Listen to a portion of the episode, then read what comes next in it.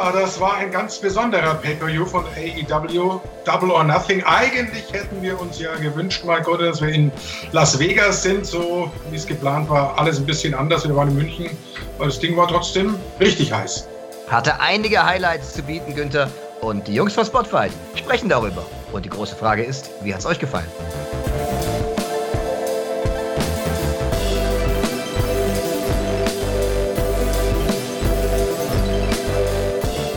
Und das schreibt ihr uns bitte jetzt. Wie hat euch Double or Nothing gefallen? Vielen lieben Dank an Günther Zapf und Mike Ritter, die beiden deutschen TV-Kommentatoren von All Elite Wrestling.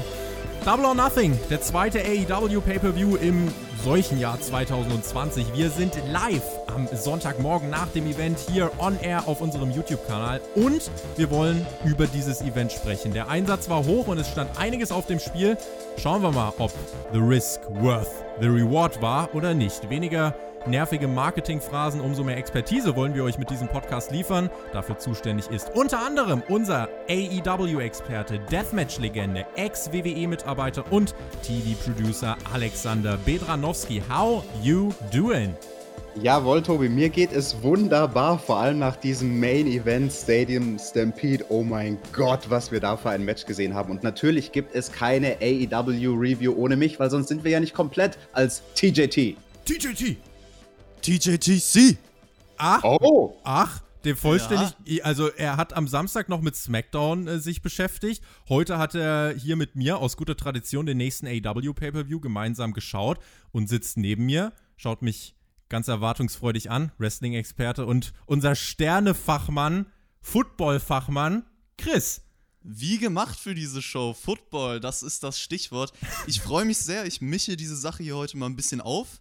Und wir sind zu dritt ich freue mich sehr. Es ist spannend, mal wieder über AEW zu sprechen. Tobi, ich bin ready. Alex, ich hoffe, du auch. Und let's go! Der Vollständigkeit halber, mein Name ist Tobias Enke und ich gucke auch ab und zu mal Catchen. Ich freue mich äh, darauf, mit euch über das Event zu sprechen. Ein äh, erster Eindruck, ähm, Chris, du hast jetzt, wir haben jetzt gerade diesen Main Event schon mal angeschnitten. Wir müssen den jetzt gerade mal so ein bisschen schon aus dem Weg räumen. Wir werden das nachher detailliert besprechen. Ähm, das war ja wirklich, äh, ich habe mich gewundert, es war der Main Event. Alex, du bekommst nachher genügend Props. Du wirst dich suhlen können in Ruhm für deine Prediction, dass du recht hattest, dass Stadion Stampede der Main Event war. Chris, war es zu Recht der Main Event? Also, wenn man sich anschaut, was das für eine pure Unterhaltungsform war, dann auf jeden Fall. Also, über dieses Match wird man lange sprechen, aus verschiedenen Gründen und Liebe fürs Detail kann ich da nur sagen. Alex, du wolltest auch gerade schon unbedingt das Ganze einbringen. Was, was hat dich gepackt? Und auch für dich die Frage, war es richtig, damit diesen Pay-per-view zu beenden? Ja, ich hab's ja vorausgesagt, Tobi. Ich wusste, dass Stadium Stampede das Ende dieser Show sein wird, dass es der Main Event sein wird. Also wirklich der Kampf, der die Card beendet. Es war ja technisch gesehen ein Double Main Event zusammen mit dem World Title Match und absolut die richtige Entscheidung. Denn das war sowas von einem anderen Stern. Das hättest du, da hättest du mit nichts hinterher noch folgen können. Also anders gesagt, das hätte nichts mehr toppen können. Deswegen die einzige richtige Entscheidung, dieses Match ans Ende der Card zu packen. Ich habe eigentlich gedacht, es kommt irgendwo in der Mitte und es wird zur Auflockerung benutzt. Pustekuchen. Es kam ganz zum Ende und das war auch wirklich absolut richtig. Leute, ich würde sagen, äh, wir verschwenden keine Zeit weiter, sondern gehen rein in dieses Event ähm, und haken das Ganze jetzt mal Stück für Stück ab. Und zwar beginnen wir jetzt mit dem Buy-in.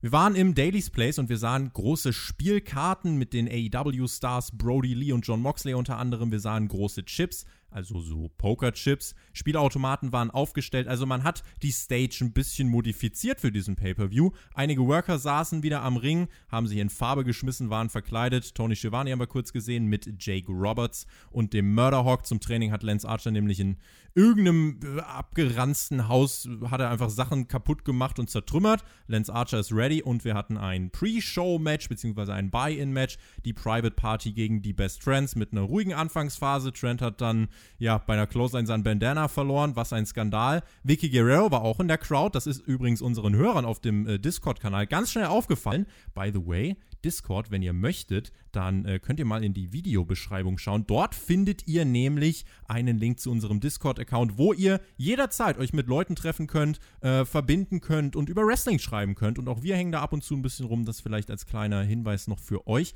Schaut in der Beschreibung mal rein. Wir sahen, ähm, ja, was sahen wir bei diesem äh, Match noch im Hintergrund? Die Stage, da sahen wir wie bei so einem einarmigen Bandit, wo du quasi so drei Kirschen in einer Reihe bekommen musst, damit du gewinnst. Alex, we weißt du, wie das Ding im Fachjargon heißt oder äh, gibt es dafür eine Bezeichnung so wirklich? Ich glaube, ich glaub, der fachmännische Titel ist wirklich einarmiger Bandit, zumindest im Deutschen. Ich wüsste jetzt auch nicht im Englischen, naja, Slot Machine halt. Aber hat auf jeden Fall geholfen. Also all diese Gimmicks und später in der Show haben wir ja dann auch noch Pokertische gesehen und andere Dinge, die zu Bruch gehen. Also vom Setdesign her, da hat AEW wirklich was geboten. Chris, wie hat es dir gefallen, so dieser Einstieg in den Bayern, so dieses erste Mal Double or Nothing Luft schnuppern. Ich muss ja sagen, weil das viele nicht wissen, ich habe die letzten Dynamite TV-Ausgaben gar nicht gesehen. Also ich starte hier in den Pay-Per-View rein und äh, ein paar Sachen sind für mich noch neu und äh, ich bin nicht ganz so drin wie jetzt Tobi und Alex zum Beispiel. Ich muss direkt sagen, als der Bayern losging, es fühlte sich lebendig an. Also für mich ganz wichtig, überall, wo du hingeschaut hast, war etwas zu sehen, sowohl auf der Stage als auch im Publikum, die Leute, die da sind oder die Dinge, die da rumstehen. Und das hat für eine lebendigere Atmosphäre auf jeden Fall gesorgt wenn wir nochmal auf das Match äh, schauen, also wenn ich euch jetzt quasi hier reinhole, wisst ihr, das Match war so äh, maximal okay. Äh, war nicht ganz so der Brüller. Es gab hier und da mal so ein paar Unstimmigkeiten. Die Kommentatoren Excalibur und Tess machten hier und da einige Späße. Im Match selbst ging es hin und her. Nach zwölf Minuten waren wir dann so langsam in Richtung letztes Drittel abgebogen. Die Private Party zeigte den G9. Das ist der Finisher von Crime Time. Das als kleine Hommage an Chad Gasper, der leider im Laufe der Woche verstorben ist. Es gab eine Shooting Star Press von Mark Quinn gegen Trent. Chuck unterbricht das Cover und zeigt einen Piledriver außerhalb des Rings. Gab einige Nearfalls und nach 15 Minuten dann letztlich der Strong Zero und Alex der Sieg für die Best Friends, die damit ihre Chance auf die Tag Team Titel bekommen werden. Genau, das werden sie kriegen. Und wir hatten hier wieder ein Babyface gegen Babyface-Match, wie auch neulich schon bei Dynamite. Da gab es ja mal das Aufeinandertreffen zwischen den Best Friends und dem Jurassic Express. Ja, kann man schon machen. Als Pre-Show-Match, finde ich, war das total in Ordnung. War nett, war leicht verdaubar, hat einen ganz, ganz gut, finde ich, reingebracht und in Fahrt gebracht. Und mehr muss dieses Match auch nicht erreichen. Und ganz am Anfang musste ich irgendwie schmunzeln, weil das hatte dann durchaus eine gewisse Ironie, als die Private Party angekündigt wurde. Also ich meine, bei ihrem Entrance from a location where you need an invitation. Und das ist ja eigentlich genau das Set, was wir hier haben. Eine Location, wo du nur mit Einladung reinkommst. Und die ganze Show kann ja eigentlich gesehen werden als eine Private Party von AEW. Ja, das Match war okay, würde ich sagen, für ein Pre-Show-Match. Also, Tobi, du hast es schon angesprochen, ein bisschen Timing-Probleme vielleicht. Ich glaube, sie haben sich selber an manchen Stellen zu kompliziert gemacht. Also Dinge versucht, die von der Ausführung halt nicht so geklappt haben. Aber ja, äh, ich glaube, das, das kann man so durchgehen lassen insgesamt. Ich würde sagen, für 15 Minuten Bayern war es okay. Nicht mehr, nicht weniger, hab da gar nicht so viel hinzuzufügen. Wir sahen nochmal Tony Schiavone, der sprach mit Codys Headcoach Arn Anderson. Es gab einige Hinweise, was heute alles theoretisch passieren kann. Jake kann Arn einen DDT verpassen, Arn kann Jake einen Spinebuster verpassen und Mike Tyson kann eigentlich alles machen, worauf er Bock hat. Damit springen wir rein in die Main Show. Die begann mit einem Videopaket. Es wurde ein Dankeschön herausgesprochen an alle, die an vorderster Front gegen die Pandemie kämpfen. Es gab auch eine Grafik zu Chad Gaspard noch einmal zu sehen und es gab eben auch finale Bilder zur Einstimmung zu den Matches, die uns hier erwarten sollten. Tonight we are all essential. Feuerwerk, Jubel. Alex, der Butcher war am Start, äh, wieder mit schönem Outfit, wie ich fand. Ja, der Butcher im neuen Look in weiß im Publikum steht ihm gut. Sehr gut. Und ja, unter Empty Arena Umständen, Chris, du hast es jetzt schon mal angesprochen, auch mit Feuerwerk. Und es war ja doch ein bisschen Stimmung. Äh, den letzten Empty Arena Pay-Per-View, den es gab, den hast du dir angeschaut, Money in the Bank. Da haben wir auch drüber gesprochen. Äh, wenn du da jetzt so einen Vergleich ziehen müsstest, wie bist du hier jetzt reingekommen, so in die Main Show? Ja, so Money in the Bank war ja dann doch recht kurzweilig, weil es auch so eine der kürzesten WWE-Shows der letzten Jahre war. Die Show ging ja ungefähr zweieinhalb Stunden, nicht mal. Und äh, das ging schon fit, aber trotzdem hast du natürlich gespürt, besonders in den Wrestling-Matches in der Arena, da geht einfach mehr jetzt hier bei AEW. Und ich glaube, das hat den Matches auch definitiv geholfen. Einfach durch die Reaktion. Wir sahen Joey Janella, der hielt eine Promo. Er wird Ray Phoenix ersetzen, der sich bei Dynamite am Mittwoch wie Alex und ich fast so ein bisschen befürchtet haben, äh, dann doch schwerer verletzt hat nach diesem ekligen Dive. Dann hörten wir was von Kip Sabian, hinter ihm standen Penelope Ford und Jimmy Havoc. Christopher Daniels hat sich äh, geäußert, Orange Cassidy mit den Best Friends und dann ging's los mit dem Casino Ladder Match und Entrant Nummer 1 und das war Frankie Kazarian. Die Musik von SCU ertönte und sie ertönte direkt ein zweites Mal, denn Entrant Nummer 2, das war Scorpio Sky, The Luck of the Draw, Alex. Ähm, guter Start hier mit den beiden SCU-Mitgliedern zu beginnen? Hatte ich nicht erwartet, aber fand ich einen guten und interessanten Start. Generell, das Konzept ist ja sehr, sehr interessant. Das ist ja im Prinzip eine Mischung aus einem Leitermatch und einem Royal Rumble und einem Gauntlet. Also dieses Element, das da hinten im Hintergrund die Uhr runtertickt und alle zwei Minuten jemand Neues kommt. Durchaus interessant. Die beiden schnappten sich erst Leitern und haben dann aber entschieden, nee, komm, wir machen das jetzt auf eine faire Art und Weise, wresteln erstmal ein bisschen, haben sie ein bisschen abgetastet, zeigten einige Konter, weil natürlich kennen sie sich gut und dann kam aber auch schon Nummer 3 heraus. Im 2-Minuten-Takt kamen immer die Wrestler heraus und ähm, ja, über dem Ring hang ja der Chip, den es abzuhangen galt. Der Gewinner bekommt ein World-Title-Match. Kip Sabian kam als drittes heraus, brachte Jimmy Havoc äh, mit in einem, ja, was war das eigentlich für ein Outfit? Alex, hast du sowas auch bei dir im Schrank? Ist, ist das so ein Deathmatch-Wrestler-Ding oder? Naja, das Oberteil von Jimmy Havoc, das war eher so das Outfit nach einem Match, weil es halt komplett mit Bluttropfen, aber in dem Fall aufgemalten. Ähm, Vielleicht hat er sich ja die Bluttropfen aus den Matches zusammengezwirbelt Ach. und auf sein äh, Jackett gemacht. Man weiß ja nicht. Alex, hast du das nicht auch zu Hause? Vielleicht. Also ich bin ja auch zumindest immer in Weiß angetreten, finde ich schön. Nehme ich mal an dieser Stelle als kleines Tribut von Jimmy Havoc, meinem alten Weggefährten. Beide Teams hatten ja auch äh, zuletzt viel miteinander zu tun, also Jimmy Havoc, Kip Sabian, äh, SCU, da gab es ja immer mal so ein bisschen Rammelbammel, auch mit den Best Friends und so weiter. Also das, ja, war okay, hielt gar nicht so lang, weil dann kam Darby Allen nach draußen, der bastelte relativ flink eine Leiter zwischen Barrikade und Apron, kletterte auf eine große Leiter außerhalb des Rings, schnappte sich sein Skateboard und wollte auf Frankie Kazarian springen von ganz oben.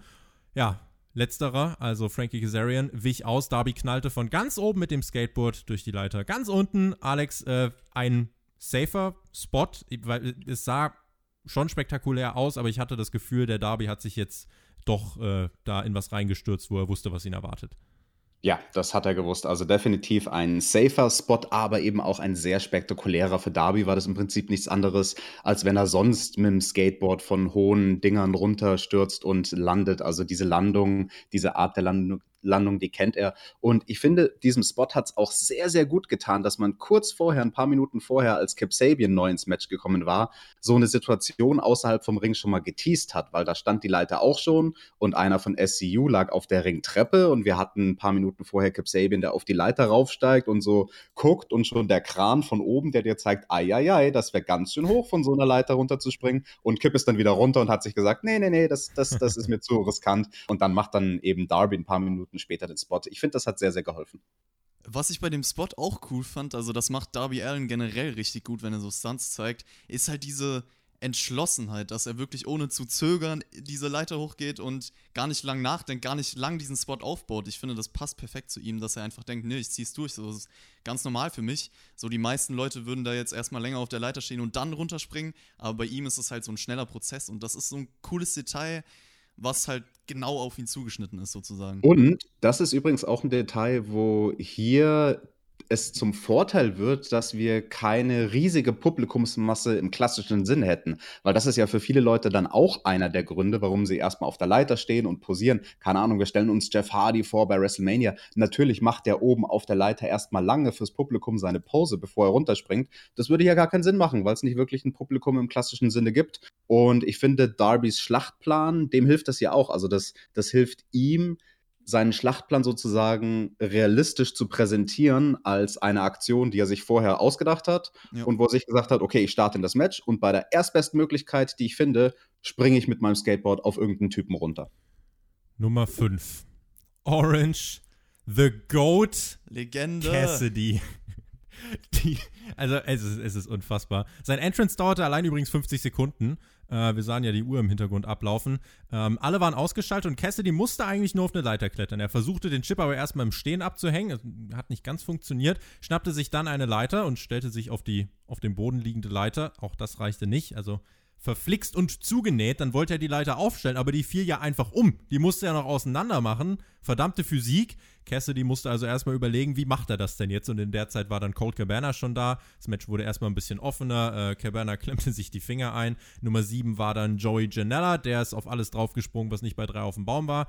Scorpio Sky brachte dann einen Stuhl ins Match ein und es blieb weiter offen. Entrant Nummer 8 der Luchasaurus, der räumte auch auf Spinning, Knee Strike, äh, Chokeslam-Ansatz gegen Kip Sabian. Der kontert in eine Head Scissor und der Luchasaurus hält ihn dabei aber auf und wirft ihn stattdessen mit einer Powerbomb nach draußen auf einige andere Menschen. Frankie Kazarian schmiss er auf eine Leiter und verpasste ihm einen Chokeslam. Und Darby Allen erwachte wieder zum Leben, zeigte einen Cold Red vom Middle Rope gegen den Luchasaurus. Das war ein ganz schöner Kraftakt. Und dann die mysteriöse Nummer 9. Was haben sich nicht für Gerüchte gerankt, Alex? Du hast, du hast Sting wow. gefordert, ne? Natürlich, Sting, der sich von der Hallendecke runterseilt. Na, das wäre vielleicht aktuell nicht ganz so angebracht, oder? Äh, nicht so wirklich. Ich kann hier nochmal äh, verweisen auf Hauptkampf, was ihr bei uns hören könnt auf Patreon. Dort haben wir über die Owen Hart-Doku bei Dark Side of the Ring gesprochen. Eine sehr spannende Ausgabe, kann ich euch nur ans Herz legen. Ja, und die Nummer 9, es war, und die Spatzen pfiffen es von den Dächern. Brian Cage, der Mann mit Monsterstatur, zerpflückte bei seinem Entrance eine Leiter, kam mit Taz herein. Interessantes, wichtiges Detail. Eine, eine wie ich finde, cooles Duo und auch insgesamt eine coole Überraschung, Alex. Wie hast du die Nummer 9 wahrgenommen? War jetzt nicht ganz Sting. Hm, nee, also es war nicht so ganz It's Showtime, sondern Brian Cage. Ich bin von dem Typen kein Fan, sage ich dir ganz ehrlich. Also ich verstehe jeden, der sagt, hey, cooler Typ, cooler Look, interessant, ein Mann mit so vielen Muskeln, der dann noch dazu athletisch ist und sich bewegen kann. Ich persönlich konnte dem einfach nie was abgewinnen, auch schon bei Lucha Underground nicht. Ich werde von dem Mann kein Fan werden kann ich sogar nachvollziehen. Also ich habe bei Brian Cage auch vielleicht nicht ganz so den Hype immer verstanden.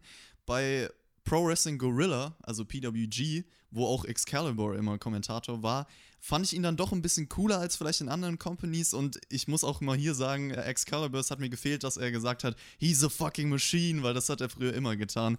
Kleine, kleine Insider-Sachen vielleicht. Und ähm, zu der Combo von Taz und Brian Cage. Ich glaube, das kann schon passen, Tobi, wie du es jetzt angesprochen hast.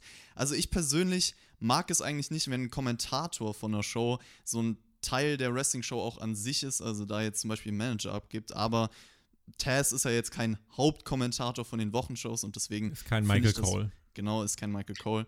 Und deswegen finde ich das in Ordnung. Aber meiner Meinung nach sollten die Kommentatoren dann doch getrennt sein von dem eigentlichen Wrestling-Geschehen.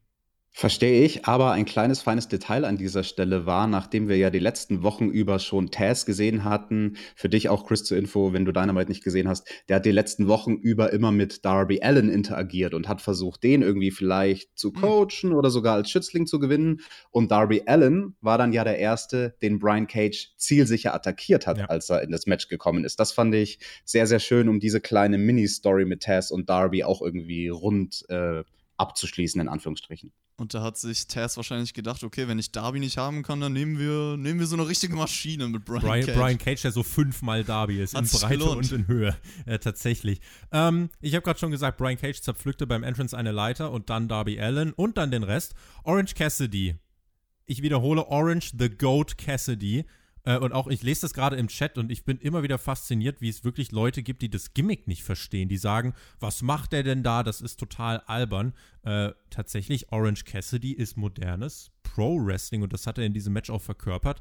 Ähm, klammerte sich auf, einen, auf den Rücken des kletternden Brian Cage und hatte seine Finger auch kurz am Chip. Dann haben sie aber alle auf Brian Cage eingeschossen. Orange Cassidy, Kip Sabian und Frankie Kazarian hoben dann außerhalb des Rings so einen großen Chip vom Teil des Bühnenbildes, äh, trugen sie quasi weg und haben Brian Cage dann unter Barrikaden und Leitern und dem Chip begraben. Also Brian Cage wurde in seinem ersten Match im wahrsten Sinne des, Wort, äh, des Wortes geburied.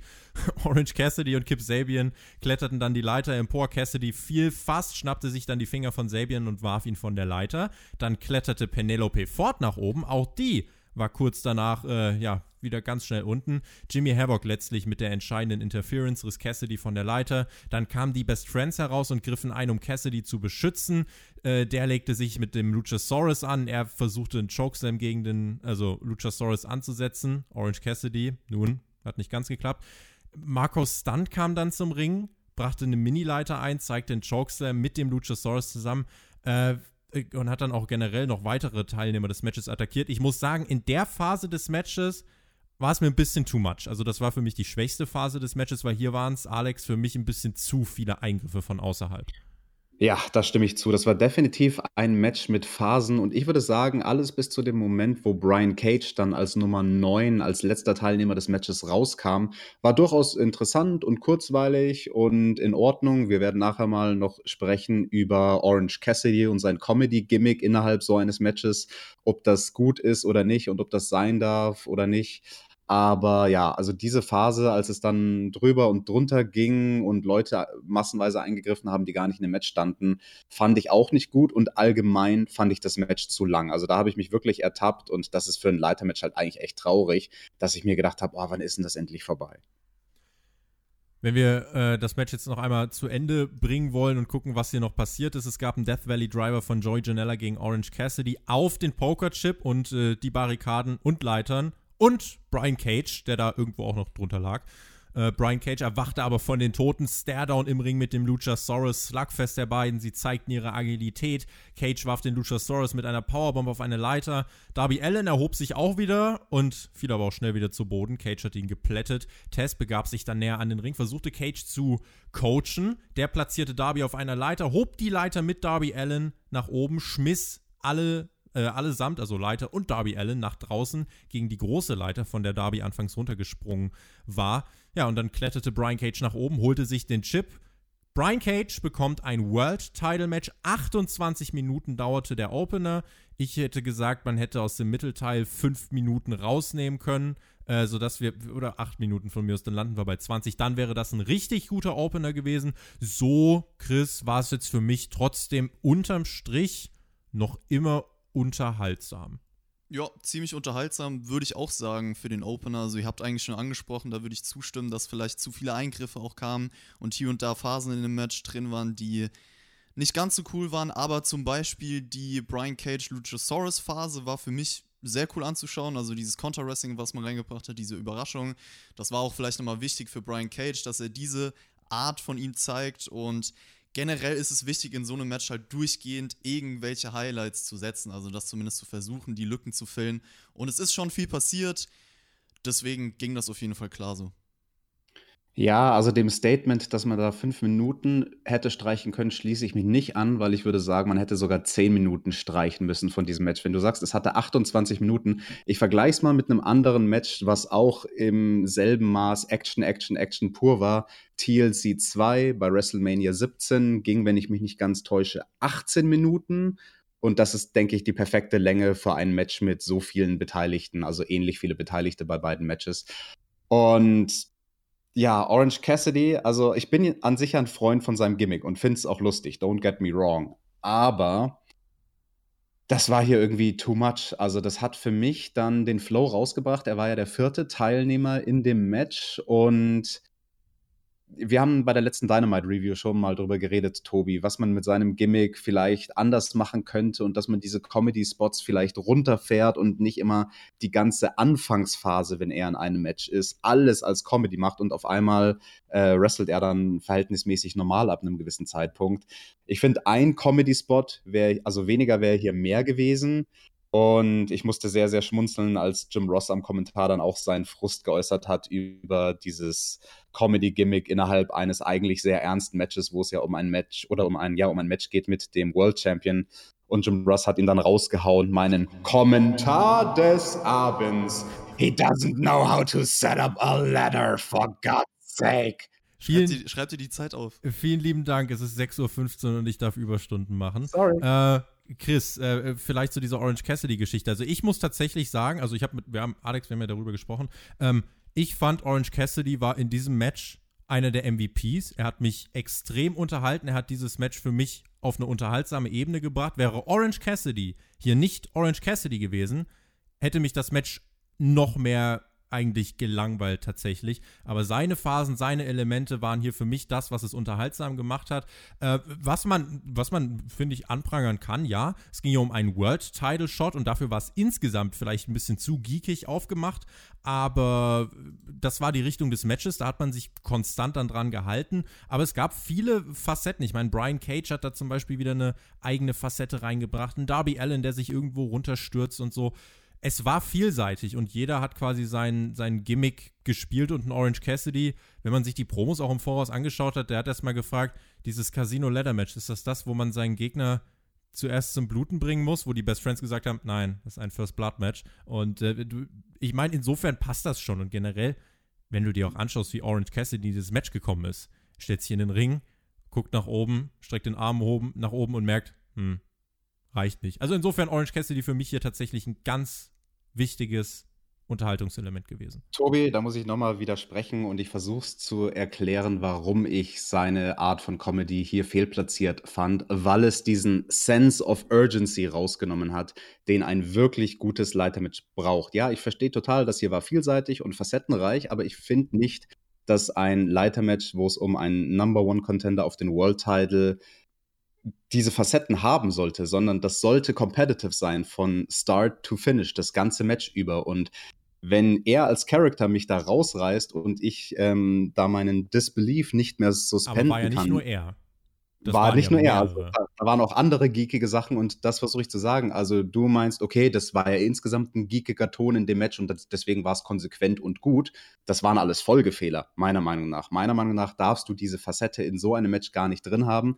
Schau dir jedes andere gute, wirklich legendäre Leitermatch in der Wrestling-Geschichte an. Das ist immer von Anfang bis Ende competitive. Die Leute versuchen zu gewinnen. Und ab dem Moment, wo du realisierst als Zuschauer, okay, da ist jetzt einer, der gar nicht versucht zu gewinnen, fällt das Ding wie ein Kartenhaus passend zu dieser Show auseinander. Im Chat schreiben einige, ich bin auf der Seite von Tobi, andere schreiben, ich bin auf der Seite von TJ. Schreibt uns gerne in die Kommentare, wie es ihr gesehen habt, äh, wie ihr es gesehen habt, ob ihr den Opener unterhaltsam fandet oder eher nicht. Chris, auf welcher Seite würdest du jetzt stehen? Oder bist du in der Mitte? Ja, fast in der Mitte würde ich sogar behaupten. Passt jetzt halt gut rein. Also ich kann den Ansatz von TJ auf jeden Fall verstehen weil er da auch einen guten Punkt macht, wenn man sich mal an alte Ladder-Matches erinnert und vielleicht an legendäre zurückblickt, dann sagt man, okay, da geht es halt wirklich vielleicht ernster zur Sache. Ja. Und hier kann man halt sagen, es war kein legendäres Ladder-Match, da sind wir uns alle einig. Und das ist vielleicht ein Teil Grund davon.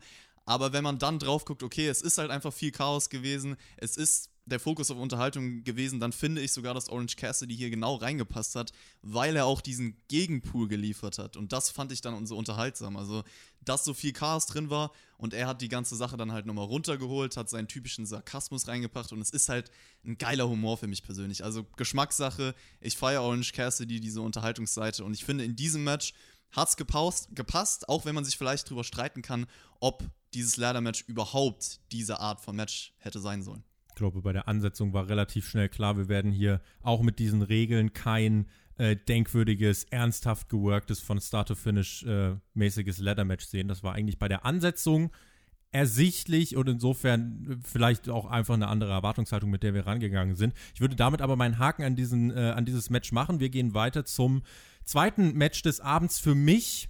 Boah, ich weiß nicht, ob ich vielleicht echt sagen kann, es war der Showstealer. Ähm, mhm. Aber auf jeden Fall, also wirklich, äh, auf, auf ganz vielen Ebenen war ich hier wirklich überzeugt nochmal. Chris war sogar richtig überrascht. Überrascht war ich nicht, weil ich weiß, dass MJF catchen kann. Äh, aber der Chris, der hat hier wirklich äh, gestaunt. MJF gegen den Jungle Boy. Wardlow machte sich zu Beginn des Matches eigentlich auch relativ schnell wieder aus dem Staub und sollte ja auch keine Rolle mehr spielen. Wichtiger, äh, wichtiger Punkt. Zu Beginn sehr technisch. MJF, ähm, ja, Heal Tactics, er verletzte sich, hielt sich das Knie, der Arzt musste herankommen und ich hatte sofort das Bild von Dynamite und Britt Baker im Kopf und habe mich für eine Sekunde worken lassen, denn MJF stand auf, als der Jungle Boy ihm den Rücken zugedreht hat und attackierte ihn. Natürlich hat er uns nur verarscht. Heelwork von MJF on point. Für ein Setting ohne Fans, muss ich generell sagen, bekommt MJF trotzdem Heat gefühlt und äh, das ist gut. Aber nicht nur was das Character Work angeht, war das stark von ihm, sondern auch wrestling-technisch. Ähm, das kann der gute Herr Friedman. MJF dominierte erstmal über weite Strecken. Es gab kleine Versuche vom Jungle Boy zurückzukommen, erstmal erfolglos. MJF war smart, aber der Jungle Boy hatte ein großes Herz. Es gab coole Comeback-Sequenzen, schnelle Moves, die gut aussahen. Ähm, MJF als Heel nahm hier und da immer wieder ein bisschen Tempo raus, aber es gab dann auch wirklich mal diese stiffen Momente. Es gab ein Chopfest. The Magic of Youth, meinte Jim Ross. Well, well, ich weiß nicht, äh, was ihr in eurer Jugend gemacht habt, aber das mit den Chops. Ja, Alex, vielleicht, ich weiß nicht, ob du da schon für dein, für, für dein äh, Wrestling-Debüt trainiert hast in deiner Jugend, dass du dich gechoppt hast. Das habe ich wohl getan. Ich stand mit, äh, mit 16 Jahren schon im Ring. Slugfest äh, gab es dann auch nochmal. Zum zweiten, Canadian Destroyer den MJF springend in die Seile nimmt und zählt, indem er einen Kick hinterher setzt. Der Jungle Boy setzt den Armbar an, MJF befreit sich, holt kurz darauf selbst noch sich in Nearfall. Der Jungle Boy mit einem Reverse Runner auf dem Apron. Die beiden hauten richtig was raus an Moves. MJF schubste dann Aubrey Edwards in die Ringseile und das brachte den Jungle Boy aus dem Gleichgewicht. Der stand nämlich auf dem Top Rope. Der brachte wiederum eine Powerbomb durch vom Top Rope und ähm, gab aber nur den Nearfall. Chris machte neben mir wirklich große Augen, kann ich euch sagen. Es gab noch einige Einrollversuche von beiden und nach 17,5 Minuten holte sich MJF dann auch genau durch so einen smarten Einroller den Sieg. Modified European Clutch. Brian Alvarez hat getweetet, sinngemäß, mehr Oldschool Pro Wrestling von zwei Leuten, die kombiniert neun Jahre Ringerfahrung haben, geht nicht. MJF ist 22, der Jungle Boy, äh, MJF ist 24, der Jungle Boy 22 und äh, ich war von diesem Match Alex hin und weg. Das war ich auch und von dem technischen Standpunkt her war das wirklich bemerkenswert. Ja, du sagst es auch, weil diese beiden Jungs so jung sind. Am Anfang, da hat man ja durchaus europäische Einflüsse gehabt. Man hatte sogar diesen legendären Johnny Saint Kopfstand oder Kopfstand-Spot, wo die beiden auf dem Kopf stehend sich die Ohrfeigen verpassen und das dann flüssig in weiteres Chain Wrestling und dann eben auch am Ende mit diesem Modified European Clutch ähm, zum Finish. Also sehr, sehr coole, oldschoolige und technisch hochwertige Elemente in diesem Match, aber eben auch gepaart, nicht nur das oldschoolige, sondern auch das newschoolige. Spots, die du angesprochen hast, wie zum Beispiel auf dem Apron, diese Poison Runner. Also da gibt es halt wirklich keinen Margin for Error. Also da kannst du, da, da, musst du so aufpassen, dass du das Ding zielgenau zu 100 Prozent triffst beide Leute, damit da keine schlimme, wirklich sehr, sehr schlimme Verletzung entsteht. Und das haben sie gemacht. Und kurz darauf haben sie es auch bei anderen sehr, sehr schwierigen Spots gemacht. Bei dieser Avalanche Liger-Bomb vom Top Rope runter. Und dann kurz danach, wo sie schon eine Viertelstunde gewrestelt haben, schaffen sie es tatsächlich beide noch, diesen Double Bridge Up into Backslide Spot hinzukriegen, der für die meisten Leute nicht zu machen ist am Anfang von einem Match. Und die machen das am Ende von einem Match. Also Chapeau für die beiden Jungs, wirklich großartig. Du hast ein interessantes Wort in den Mund genommen, Showstealer, und ich weiß genau, was du damit meinst. Ich würde aber ein anderes Vokabular benutzen. Für mich war das, ich nehme meinem Fazit jetzt schon mal was voraus, dass, ähm, wie soll ich sagen, ich, ich, ich versuche mich jetzt sehr, sehr präzise auszudrücken. Ich will nicht sagen, das beste Match des Abends, aber das Match, das seinen Spot auf der Card am besten gekannt hat und für das, was es sein sollte, es sollte nämlich nicht die Show stehlen, das, was die Show stehlen sollte, war Stadium Stampede. Aber das hier für das zweite Match auf einer Card, und das ist eine ganz besondere Positionierung auf der Card, das ist schwierig.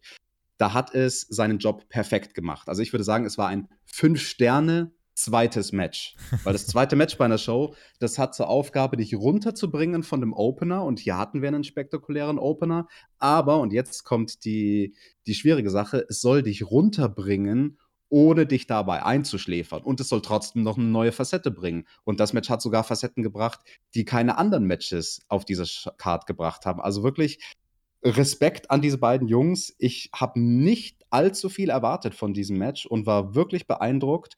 Und das war ein schöner Payoff im Prinzip für die Leute, die AW von der ersten Sekunde an verfolgen. Das war jetzt heute quasi der einjährige Geburtstag auf eine gewisse Art und Weise mit dieser Großveranstaltung. Ja. Letztes Jahr im Buy-In da hatten wir auf der Entrance Ramp schon mal eine Konfrontation zwischen Jungle Boy und MJF und dieses Match bietet dann heute ein Jahr später den Payoff. Also ganz große Leistung von den beiden und ich bin sehr, sehr gespannt in diesem Fall, was der Chris zu dem Match denkt.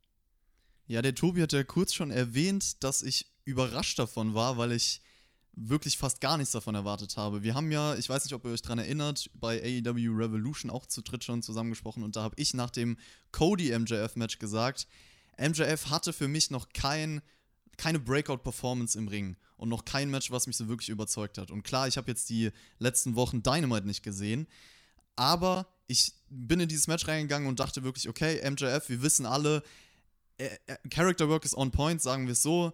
Er hat eine einzigartige Proxemik und er kann sich ausdrücken. Er kann diese Oldschool-Heal-Taktiken in Matches einsetzen. Ist alles bekannt, aber für, was für mich immer gefehlt hat, sind diese Matches, wo er auch mal zeigt, dass er zum Beispiel durch Dramatik in Form von Wrestling was Besonderes erzeugen kann. Und ich finde, genau das wurde hier erreicht. Also deswegen ist es ganz klar das beste MJF-Match, was ich bis dato gesehen habe.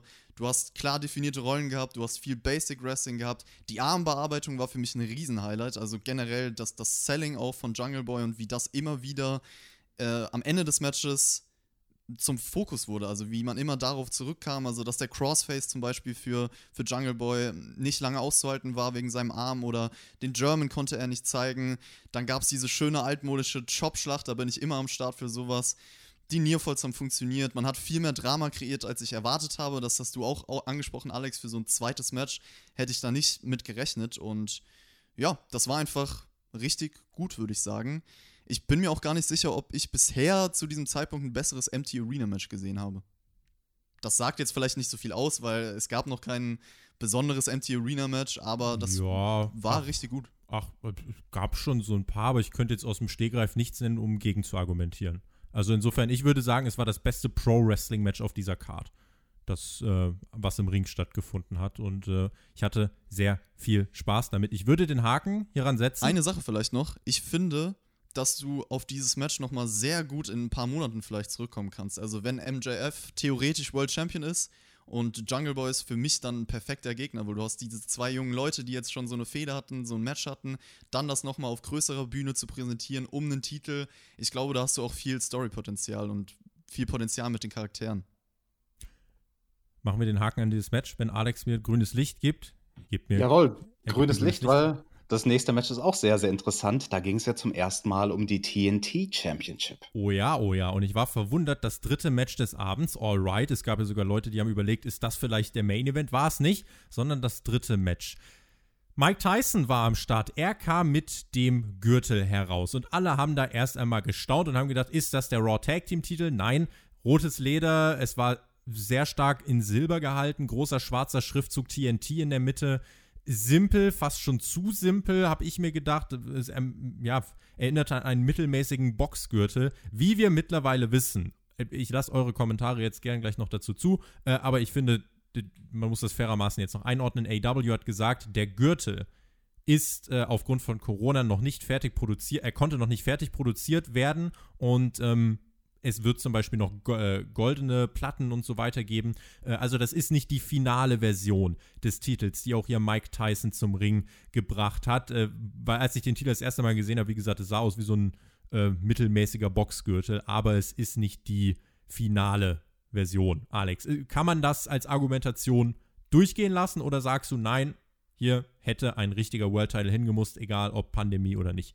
Natürlich kann man das durchgehen lassen. Also das ist eine Situation, die es noch nicht gab, so eine Pandemie, also zumindest nicht seit 100 Jahren. Und ja, whatever, dann ist halt der Titel noch nicht fertig. Ich fand den, wie er jetzt war, gar nicht mal so schlecht, muss ich sagen. Also ja, natürlich fast schon zu simpel, aber wie gesagt, ist ja auch noch nicht fertig, das Ding. Aber es schaut halt anders aus. Also alleine schon wegen diesem roten Leder, was natürlich sehr, sehr gut zu TNT passt. Das Ding schaut anders aus und wird es wohl auch wegen der Lederfarbe im Vergleich zum World Title. Und das ist hier das Wichtige, dass da gar keine Verwechslungsgefahr besteht.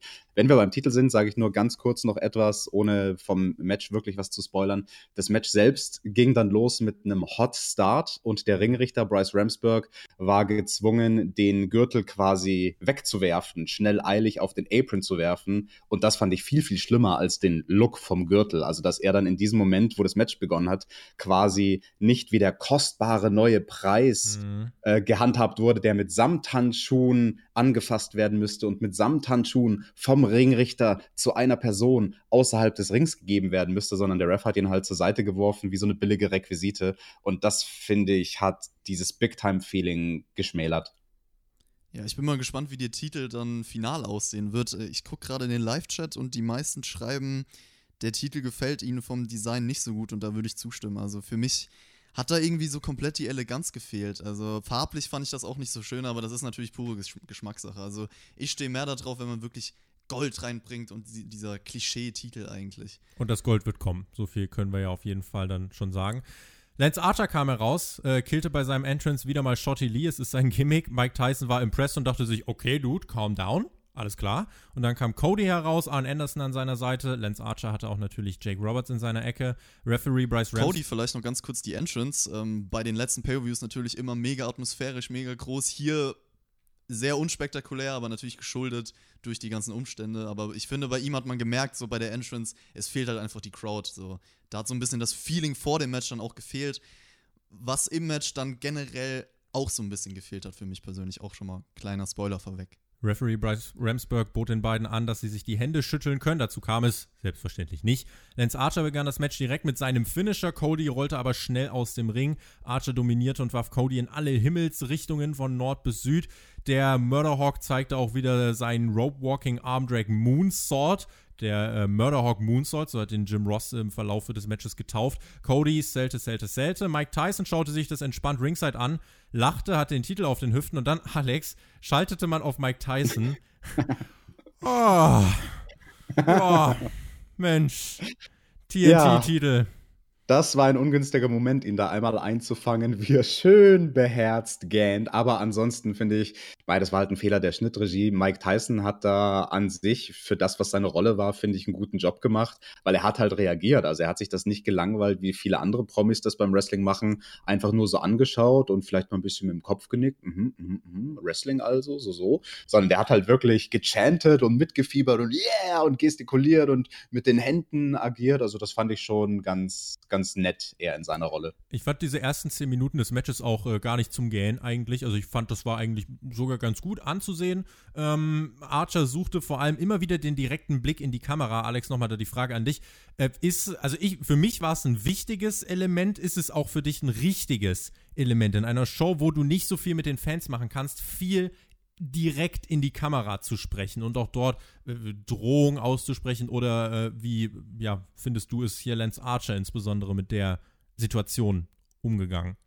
Das ist eine sehr interessante Frage, die du stellst, weil die habe ich mir auch gestellt, vor allem als er das das erste Mal gemacht hat. Ich habe es dann gar nicht in den Kontext gesetzt mit, okay, wir sind hier in Empty Arena und deswegen macht er vielleicht etwas während einem Match, was er sonst nicht bringen würde mit dem Blick in die Kamera. Mein erster Gedanke war, ah, sollte man sowas bringen als Competitor in einem Match, in einem Turnierfinale, wo es das erste Mal um einen wichtigen Gürtel geht, quasi den Fokus von deinem Gegner wegzunehmen in diesen Momenten, wo du nur mit der Kamera interagierst. Das ist eigentlich die Kardinalsünde Nummer eins. Das allererste, was dir im Wrestling-Psychologie-Training beigebracht wird. Drehe niemals deinem Gegner während einem Match den Rücken zu dann wiederum kannst du es natürlich verargumentieren, er ist ein Monster und er war am Drücker und er wusste, Cody ist gerade am Boden und geschwächt und ich kann mir jetzt mal das erlauben, in die Kamera zu brüllen oder zu posieren.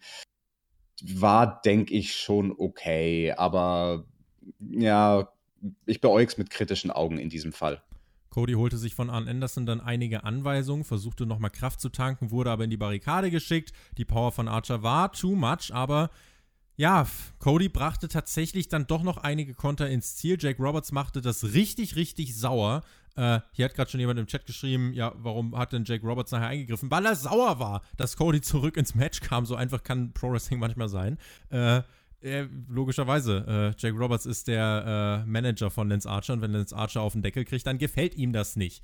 Lance Archer zeigte aber wieder ein Lebenszeichen, der Spinebuster und böser Blick zu Double A, Arn Anderson. Natürlich war das eine Spitze. Springboard Ganz kurz, Tobi, bevor du weitermachst mit dem Matchverlauf, weil es gab einen Grund, dass Jake so sauer war, weil Cody hat sich nicht nur ins Match zurückgekämpft, sondern er hat sich mit dem Finisher von Jake Roberts, mit dem DDT ins Match zurückgekämpft. Das war der Moment, wo Jake sauer geworden ist und kurz danach wendet sich das Blatt und Archer macht eben den äh, Signature Move, den Spinebuster von Arn Anderson, der in Codys Ecke steht. Also das finde ich war eine geschickte Art und Weise, die beiden großen Moves, die man ja irgendwie verbal angekündigt hatte von den beiden Legenden, die irgendwie zu bringen. Springboard Cutter von Cody und Kickout bei 1 von Lance Archer. Aber das war die Phase, in der Cody besser reinkam und Moves durchbrachte, unter anderem den Crossroads. Beim Kickout schmiss Archer Cody regelrecht weg Cody fraß dann einen Chokeslam-Kickout bei 2. Lance Archer stieg, äh, stieg, wieder aufs Top Rope und lief eleganter drüber. Jake Roberts mischte sich ein und äh, war irgendwie, er war immer noch sauer von dieser Sache mit Cody. Und das nutzte Arn Anderson, der Manager des Top Faces, um Archer vom Top Rope zu werfen. Der Ref bekam es nicht mit, aber ein zweiter Ref kam heraus und hat gesagt: Leute, wir sind ja nicht bescheuert, wir haben da hinten Monitore. Arn Anderson hat eingegriffen, raus mit dem. Und auch Jake Roberts sollte dann eigentlich gehen. Und die beiden Legenden zogen von dann, aber Jake Roberts, ja, da wirkte das nicht so lang. Der kam dann wieder mit einem Sack, in dem mutmaßlich die Schlange drin war. Äh, sie war, also da war hoffentlich kein lebendes Tier drin, sondern das war wohl das Stilmittel, was man hier gewählt hat, weil Tierschutz und so. Ähm, ja, Jake Roberts kam zurück, aber Mike Tyson 53 ist der Mann und ja. Die Grinsebacke. Äh, die Grinsebacke, er hat trainiert, riss sich das T-Shirt vom Leib, posierte vor Jake Roberts und der hat gesagt, ja, okay, äh, lassen wir das vielleicht doch. Und äh, so war Mike Tyson dafür verantwortlich, dass dieses Match dann doch fair and square endete. Im Ring gab es nämlich den Ansatz zum Blackout von Archer, Konter von Cody in einen Crossroads, zweiter Crossroads direkt hinterher und dann das Cover, der Sieg. Der erste TNT Champion der Geschichte, Chris, heißt Cody und ich bin der Meinung, das ist exakt die richtige Entscheidung. Ja, kann man auf jeden Fall so durchgehen lassen. Also ich hätte, glaube ich, beide als Sieger akzeptiert. Ich kann Argumente auf beiden Seiten verstehen. Zum Match würde ich sagen, mir hat die Dynamik und die Energie, die du in dem Match davor hattest, hier gefehlt. Also für mich hat man zu viele Pausen eingebaut und vielleicht, weil ihr habt jetzt beide auch auf, auf das Ganze mit der Kamera angespielt, dass Archer sehr oft da reingeguckt hat, sehr oft damit gespielt hat. Und äh, Teacher hat auch gesagt, ihm war das vielleicht zu viel, dass er dann auch Cody vernachlässigt hat. Trägt bei mir vielleicht dazu bei, dass ich sage, okay, zu viele Pausen, der Matchschluss war irgendwie nicht so da, auch durch diese ganzen Eingriffe. Also es ist mir zu viel drumherum passiert als das eigentliche Match und deswegen war es nicht ganz so meins. Eher durchschnittlich würde ich das Match beschreiben. Was vielleicht auch am Match davor gelegen haben könnte, Alex, dass man deswegen hier wirklich durch diesen krassen Dynamik-Gegensatz äh, so sich ein bisschen gewundert hat, dass die beiden doch etwas äh, kolossigeren Codys und, und Archers, dass die es da doch ein bisschen behäbiger haben angehen lassen insgesamt? Ähm, glaube ich nicht unbedingt. Also kann schon sein, dass sie sich gedacht haben, okay, wie wird wohl das zweite Match ablaufen? Und wenn die relativ schnell und flüssig und knackig und ohne Pausen worken, dann machen wir hier und da schon mal eine Verschnaufspause. Gar, gar, nicht, gar nicht so bewusst gemeint, nur dass es für den Zuschauer so wirkt, dass er quasi nach diesem MJF Jungle Boy Match so durch die Schlussphase konditioniert ist, dass er sich denkt, wow, das ging schnell, dass man hier dann auf einmal den Eindruck gewonnen hat, boah, ist das langsam. Ja, also auf Seiten des Zuschauers, denke ich, war das auf jeden Fall, was passiert ist. Genau. genau. Ich hatte jetzt gedacht, aus der Perspektive, wie sprichst du das Match ab? Und da schaust du natürlich, welcher Spot ist auf, also welchen Spot der Card habe ich. Okay, wir mhm. haben das dritte Match. Das Match vorher wird ziemlich knackig und ohne Pausen sein. Dann machen wir mal ein paar Pausen. Ähm, aber ich finde, Dynamik solltest du halt, um auch auf Chris Punkt einzugehen, unabhängig von dem Stil, den du wrestlest, drin haben. Und das Match vorher, das war halt eher dieser Clash von Old School und New School. Und diese beiden hier hätten, finde ich, einfach eine andere Dynamik gebraucht in dem Kampf. Und von der Grundidee war ja die Substanz dafür vorhanden, mit diesem sehr, sehr interessanten Opening direkt mit dem Finisher von Archer zu starten. Aber irgendwie hatte ich das Gefühl, das war eine Minute später vergessen. Also Cody hatte sich zu Beginn des Matches dann direkt rausgerollt. Ja, damit ging, Archer es ging so schnell, dass er wieder fit war. Das ist mir auch Genau, Genau, das war, glaube ich, das Problem. Und da, da hat direkt in der ersten Minute angefangen, das Match einen Wurm zu haben, der dann auch irgendwie drin geblieben ist, weil es die Dynamik hat nicht gestimmt. Cody hätte die ersten paar Minuten viel erschöpfter sein sollen, wenn Archer es tatsächlich schafft, direkt mit seinem Finisher das Match zu starten. Und so war dann alles andere, was man erlebt hat von der Dynamik im Match, irgendwie ein Folgefehler. Und ja, Chris, ich habe es genauso wie du auch irgendwie so als ein bisschen zäh und schleppend beobachtet und es war in dem Fall gut, dass relativ viel außerhalb vom Ring stattgefunden hat. Also das hat dann schon irgendwie geholfen. Also ohne die beiden Legenden und Mike Tyson ähm, wäre das nochmal deutlich schlechter davon gekommen, das Match. Ich musste sehr, sehr schmunzeln bei Arn Andersons Einsatz, wo er dem Archer das Bein weggerissen hat, weil ich glaube, Arn Anderson hat da seinen Einsatz verpasst. Das hat ziemlich lange gedauert, bis er da kam. Und für mich sah es auch so aus, als ob Cody und Archer ihm irgendwie zurufen da oben auf dem Seil. Arn, jetzt! Und Arn denkt sich so, hä, was beim Rope Walk? Äh, ihr macht so viele Rope Walks. Ich bin ganz verwirrt, bei welchem ich denn jetzt eingreifen soll. Aber egal, vielleicht schafft es das äh, zu Botchamania, man weiß es nicht.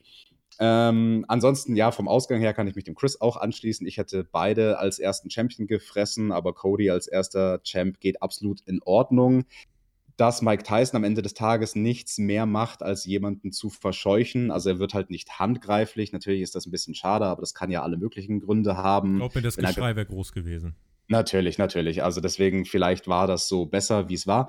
Ich muss zu dem Finish sagen, und da sind wir auch wieder bei so einem Dynamikproblem, das dieses Match hatte. Das kam für mich dann zu sehr aus dem Nichts, weil halt der Crossroads als Finisher in den letzten Wochen und Monaten, das haben wir ja oft besprochen, schon kaputt gemacht wurde. Wie viele andere Finisher bei AEW auch. Das Ding ist eigentlich wertlos. Und ja, hier hat er ihn direkt zweimal am Stück gebracht. Aber ich dachte mir in dem Moment, wo er Cody da zum Cover angesetzt hat, oh cool, jetzt beginnt die Finishing-Phase die wirklich heiße Finishing-Phase. Oh, und dann war das Match vorbei. So, wirklich, echt jetzt, nach zwei Crossroads, wo du in den letzten Wochen teilweise Crossroads vom Top Rope und was weiß ich, ich erfinde jetzt ein bisschen was, aber also in den letzten Wochen hat es da oftmals mehr gebraucht als zwei Crossroads gegen sehr, sehr viel schwächere Gegner. Und deswegen habe ich das als Finish nicht gefressen und ich fand da auch Mike Tyson wusste leider nicht wirklich in den letzten Sekunden des Matches, was er da machen soll auf der Bühne, weil er hat dann schon wieder zu seinem T-Shirt gegriffen. Und du hast im Hintergrund, während Cody die letzten beiden Crossroads zeigt, Mike Tyson gesehen, wie er so überlegt, ja, äh, ziehe ich mir jetzt mein T-Shirt wieder an? Och, ganz schön kalt hier abends in Jacksonville. Oh, nee, ach, da ist Finish. Warte, ich werfe das T-Shirt wieder weg. So. da hätte er die 20 Sekunden halt einfach auf der Bühne stehen bleiben sollen und noch so ein bisschen äh, mit Körperspannung. Dann, wenn, der Pin durchgeht. Genau, beim Pin jubeln und so mit Körperspannung Körperspannung Richtung Entrance-Tunnel sich hinstellen, um auf Jake Roberts zu warten, falls der doch noch mal rausgeschlichen kommt. So fand ich das ziemlich distracting, in, also im Hintergrund vom Finish, dass da Mike Tyson irgendwie so ein bisschen rumdödelt. Ja, zum, zum Finish vielleicht. Also die, die Crossroads von Cody Rhodes ist mir auch schon aufgefallen vor den letzten Wochen, dass der Finisher extrem oft durchgeht und extrem oft ein Nearfall entsteht. Aber hier war ich mir dann eigentlich sicher, dass das Match vorbei war. Also ich dachte jetzt nicht, das geht noch weiter, weil ich glaube auch nach zwei Crossroads, ich glaube davor hat er ja auch schon eingezeigt, war es insgesamt der mhm. dritte, mhm, ja. wenn ich mich nicht irre. Wäre dann vielleicht ein bisschen zu viel gewesen, also war schon okay so. Aber klar, im Endeffekt hattest du dann halt keine Highlight-Schlussphase äh, generell finde ich es noch interessant mit Lance Archer, was man jetzt mit ihm macht vielleicht. Also mir ist mal aufgefallen in den letzten Jahren, für mich funktioniert er am besten eigentlich mit entweder seinem exakten Gegenpendant, also so eine Art Highflyer, äh, wenn er ein Match hat, oder halt mit derselben Art von Wrestler wie er. Deswegen würde ich mir wünschen, dass er so einen Gegner bekommt. Cody ist vielleicht der falsche in Anführungszeichen für, für die Art von Matches, die er am besten worken kann. Das war für mich unterm Strich der richtige Sieger in einem ordentlichen Finale, nicht überragend, nicht überspektakulär mit 21 Minuten.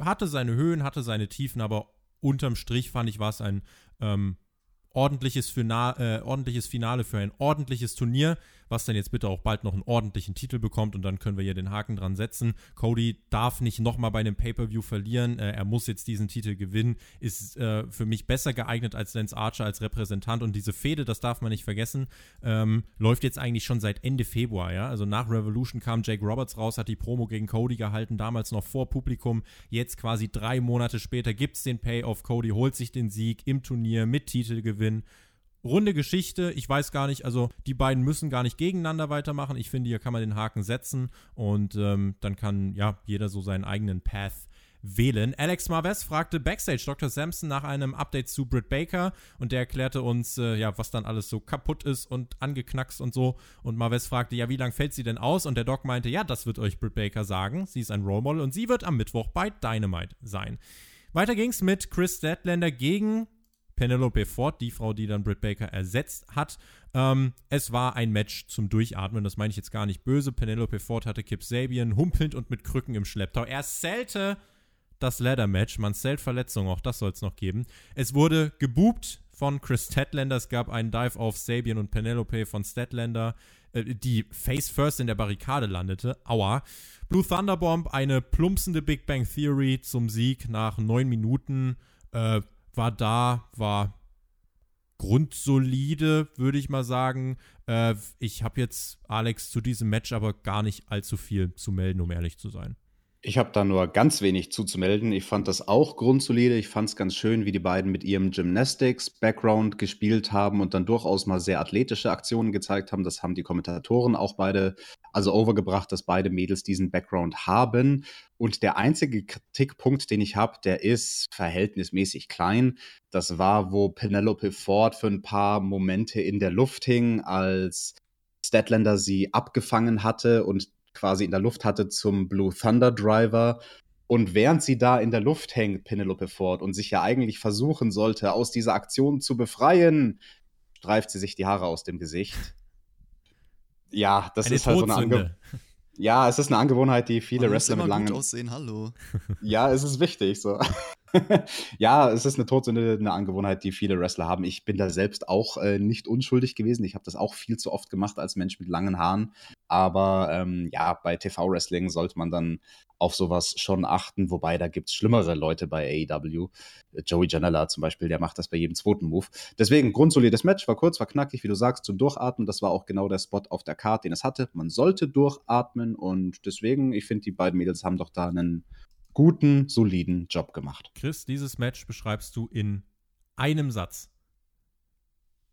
Ganz okay, aber der Bums dahinter hat gefehlt. Und deswegen war die Big Bang Theory auch nur so plumpsend, weil der Bums gefehlt hat. Ich finde, da, Und da außerdem, bei Chris Deadlander gibt es ja kein Bums, sondern nur ein Boop. Sehr gut. Dann haben wir unseren Haken hinter dieses Match gesetzt. Machen weiter mit Sean Spears gegen Dustin Rhodes. Das Match ging vier Minuten. Sean Spears kam erstmal heraus im schicken Anzug, schnappte sich an Mike und meinte, ich weiß, was ihr alle denkt. Damn, der sieht gut aus.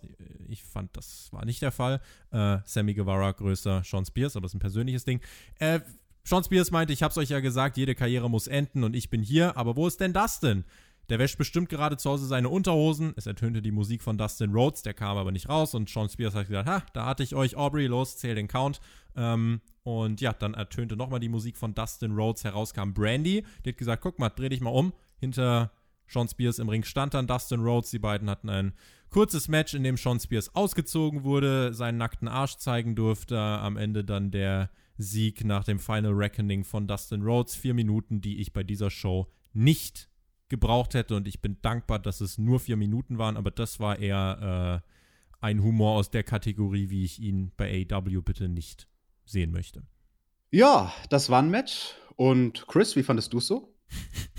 Also ganz ehrlich, ich glaube, wenn man WWE öfter für so eine Art von Humor kritisiert, muss man das hier genauso tun. Also Ja. es ist halt gar nicht meins gewesen. Es war für mich eher peinlich. Sowas gehört nicht ins Wrestling und absolutes Lowlight der Show auf jeden Fall. Bin ich bei dir. Brandy feierte mit Dustin. Und das ist auch der Beweis, wenn du von WWE zu AW gehst, heißt das nicht, dass du ein Star wirst. Sean Spears, Ty Dillinger, nennt ihn wie ihr wollt. Äh, das war hier kein Dann Pay- doch lieber Perfect 10. Dann lieber Perfect 10. Nee, das hier war kein Pay-Per-View, äh, kein Pay-Per-View-Niveau. Abkühler, äh, ja, wie gesagt, es ging vier Minuten. Am 5. September wird All Out stattfinden. Das wurde uns heute noch bekannt gegeben. Und es wird jetzt auch irgendwann noch ein Fighter Fest Special geben. Wie Tony Khan im Press äh, Conference Call nach dem Event bekannt gegeben hat, wird nämlich das Match von ähm, dem World Champion gegen Brian Cage bei Fighter Fest stattfinden. Ein genaues Datum dafür wird jetzt äh, in Bälde genannt. Das heißt, es gibt noch so ein, ja, wahrscheinlich dann wie äh, das, das ähm, Beach Special, äh, ne? So irgendwie in die Richtung wird es jetzt so bis zum 5. September was geben. Ist voll okay. Das noch so als, ähm, als Einschub. Und es gab eine Gedenkgrafik.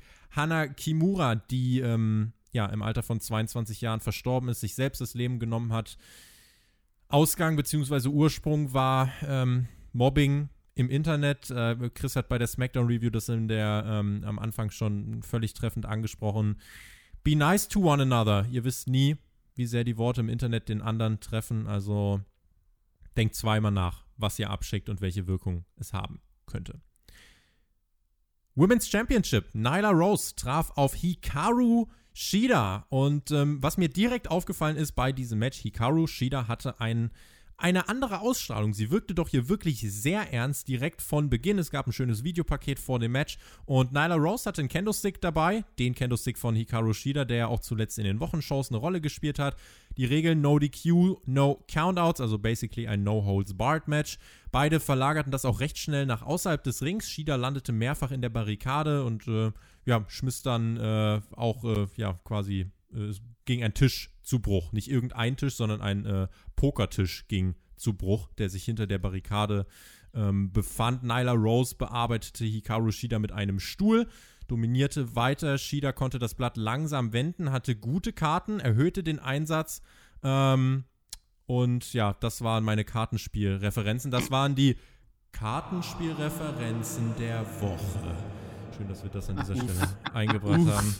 Nyla wurde, ja, sorry, dafür könnt ihr mir kurz einen Daumen runter geben. Nyla wurde auf den Pokerchip geschickt. Hikaru Shida setzte mit einem Knee-Strike nach. Nyla Rose fiel um, samt Pokerchip. Shida bekam endlich ihren Kendo-Stick zurück, bekam ihr Payback gegen Naya, ähm, gegen Nyla. Naya, Naya, ach du Gott, um lieb du liebe Zeit. Äh, Nia Jax hat hier bitte nichts damit zu tun. Ähm, Suplex auf den Candlestick, Running Knee, aber nur zum Two-Count. Nyla bekam wieder etwas Kontrolle, platzierte Shida auf dem Top Rope und zeigte ihren Diving Knee Strike. Das verschaffte Nyla die Zeit, ihr Lieblingsspielzeug namens Tisch herauszuholen. Powerbomb, ja, durch diesen Tisch in der Ecke. Eins, zwei, Kickout. Nyla versucht es weiter, ging aufs Top Rope, aber Shida warf sie mit dem Kendo-Stick ab. Ich dachte, sah eher putzig aus als gefährlich. Falcon Arrow vom Top Rope zum Nearfall von Shida gegen Nyla Rose. Ich hätte das tatsächlich gekauft. Dann ein Running Knee Strike hinterher, wieder das Kickout. Und dann schlug ähm, Hikaru Shida so stark mit dem Kendo-Stick zu, dass der wirklich regelrecht zerbrochen ist. Ein dritter Knee Strike und der Sieg für Hikaru Shida. Alex, ein Titelwechsel, den ich so nicht zwingend habe kommen sehen. Hab ich auch nicht kommen sehen, aber da hatte die gute Hikaru Shida am Ende wohl doch noch ein Ass im Ärmel. Oh, wow. der musste irgendwann kommen. Wow. Ja, war ein ja. guter Brawl. Also ähm, die Mädels haben, finde ich, dieses Motto der Show gut ausgenutzt mit den ganzen Requisiten, die da rumstanden. Auch dieser Spot durch den Pokertisch und durch diesen großen Chip, auf den Nyla Rose geworfen wurde. Das war echt alles gut, hatte Hand und Fuß, hatte ein gutes Tempo, wie ich fand. Hätte man vielleicht um, keine Ahnung, eine oder zwei Minuten kürzen können, aber es war auch so, wie es war, finde ich total in Ordnung und gut, kurzweilig, unterhaltsam, besser als ich vermutet hätte. Ja. Ich habe nur einen kleinen Kritikpunkt und der fällt wirklich nicht schwer ins Gewicht, aber ja, Gewicht ist da genau das Thema. Nyla Rose hat natürlich ein sehr viel größeres Gewicht als Hikaru Shida und es gab einige Situationen in diesem Match, weil sie halt so viel durch die Halle gebrawlt haben, wo Hikaru Shida ohne Probleme Nyla Rose genommen hat und einfach über die Guarding Rail geworfen hat, ohne Probleme, obwohl sie irgendwie, keine Ahnung, doch deutlich mehr Kilo auf den Rippen hat. Ähm, da finde ich, hätte Nyla Rose nicht so leichtfertig sellen sollen und hätte es Hikaru Shida schwerer machen sollen, ihren Körper von A nach B zu bewegen. Aber das ist dann auch schon das Einzige, was ich zu meckern habe. Chris, wie findest du das Match? Hm, ich würde sagen, ich fand es okay, aber ich hätte es auf jeden Fall deutlich gekürzt. Also für mich ist so eine Art von Match, dieser Brawling-Style, kann redundant wirken und äh, deswegen hat sich's für mich eher hier gezogen, sage ich jetzt einfach mal. Die Endphase war ganz nett. Deswegen war das durchschnittlich. Ich gönne auf jeden Fall auch Shida den Sieg, weil sie sympathisch wirkt, sympathischer Charakter ist und ja, das ist eigentlich alles, was ich zu dem Match zu sagen habe. Vielleicht noch eine Sache. Wesley Snipes, so eine Referenz zu diesem Namen wurde gebracht. Ich weiß jetzt gar nicht, welcher Kommentator das angesprochen hat. Excalibur. Nach dem Wurf durch den Pokertisch und kann mir das vielleicht jemand erklären? Ich habe es nicht verstanden. Chris hat, die, Chris hat, hier akribisch, äh, akribisch gegoogelt. Und, äh, ja, ich ich habe ihn die ganze Zeit Sachen zum Match gefragt und er, ich will diese Wesley Snipes-Referenz wissen. Und dann hat er weiter geschaut, er hat sie nicht, er hat sie nicht rausgefunden. Ich fand, Nyla Rose hat hier in diesem Match einen guten Job gemacht und das, was sie machen sollte, machte sie gut. Hikaru Shida bekam jetzt seit Monaten einen konstanten Aufbau, sodass dieser Titelwechsel, auch wenn ich ihn nicht habe kommen sehen, dass ich ihn kaufe, dass ich ihn für anständig und vernünftig tatsächlich halte. Ähm, und er hatte trotzdem für mich einen Überraschungsmoment parat. Also Hikaru Shida hat sich das verdient. Ich habe mich auch wirklich für sie gefreut. Ähm, das Match wurde durch die Stipulation aufgelockert, hat maßgeblich davon profitiert. Die Länge habt ihr angesprochen. Es ging tatsächlich circa eine Minute länger als das äh, Männer World Title Match. Interessantes Detail. Und ja, insgesamt fand ich es aber war okay für ein Frauen World Title Match. Ähm, kein absolutes Must-See oder so, aber ein cooles, solides Women's Title Match mit Titelwechsel absolut Pay-Per-View-tauglich. Und ganz genau. wichtig, erklärt mir in den Kommentaren die Wesley Snipes Referenz. Dankeschön, die werde ich morgen lesen. Ja, welcher Film war es? Blade Runner? Wir wissen es nicht, ähm, aber ihr werdet es uns sicherlich sagen. Eine Kleinigkeit, die ich nicht ganz optimal fand in diesem Match, war die Reihenfolge der letzten vier Aktionen von Hikaru Shida, weil Tobi, mir ging es genauso wie dir. Diesen Falcon Arrow vom Top Rope, den hätte ich total gefressen. Also, das war wirklich für mich der erste richtig krasse Nearfall, nicht nur in diesem Match, sondern ja, ich glaube eigentlich am gesamten Abend. Also wirklich so ein, so ein Nearfall mit richtig Impact. Und ich finde, das hätte die letzte Aktion sein sollen, wenn man es nicht als Finish bringt vor dem finalen Knee Strike. Also man hätte die Aktionen einfach umdrehen sollen, weil so wie es jetzt war, war es großer Falcon Arrow vom Top Rope, dann Running Knee Strike, Kendo Stick, noch ein Running Knee Strike. Und stattdessen denke ich, wäre es besser gewesen, erst einen Running Knee Strike, dann den Kendo Stick. Oh, krass, nur der Two Count, obwohl der Kendo Stick ja etabliert wurde als Gimmick. Wie kann ich noch einen draufsetzen? Jetzt erst den großen Falcon Arrow vom Top Rope. One, two, Desperation rennt sofort in die Seile, Strike 1, 2, 3, das wäre das heißere Finish gewesen.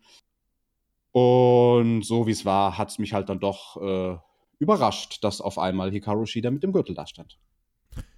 Die Kommentatoren sprachen über die äh, Shows, die AEW jetzt veranstaltet hat. Sie sprachen über die Wrestling-Familie AEW und sie sprachen über die Pro-Wrestling-Familie. Die müsse jetzt auch in diesen harten Zeiten zusammenstehen, zusammenhalten. Und dann war es Zeit für das World Championship Match. Alex, du hast es seit Wochen angedeutet, der Main Event wird vielleicht nicht das World Title Match und indeed, Stadium Stampede war der Main Event.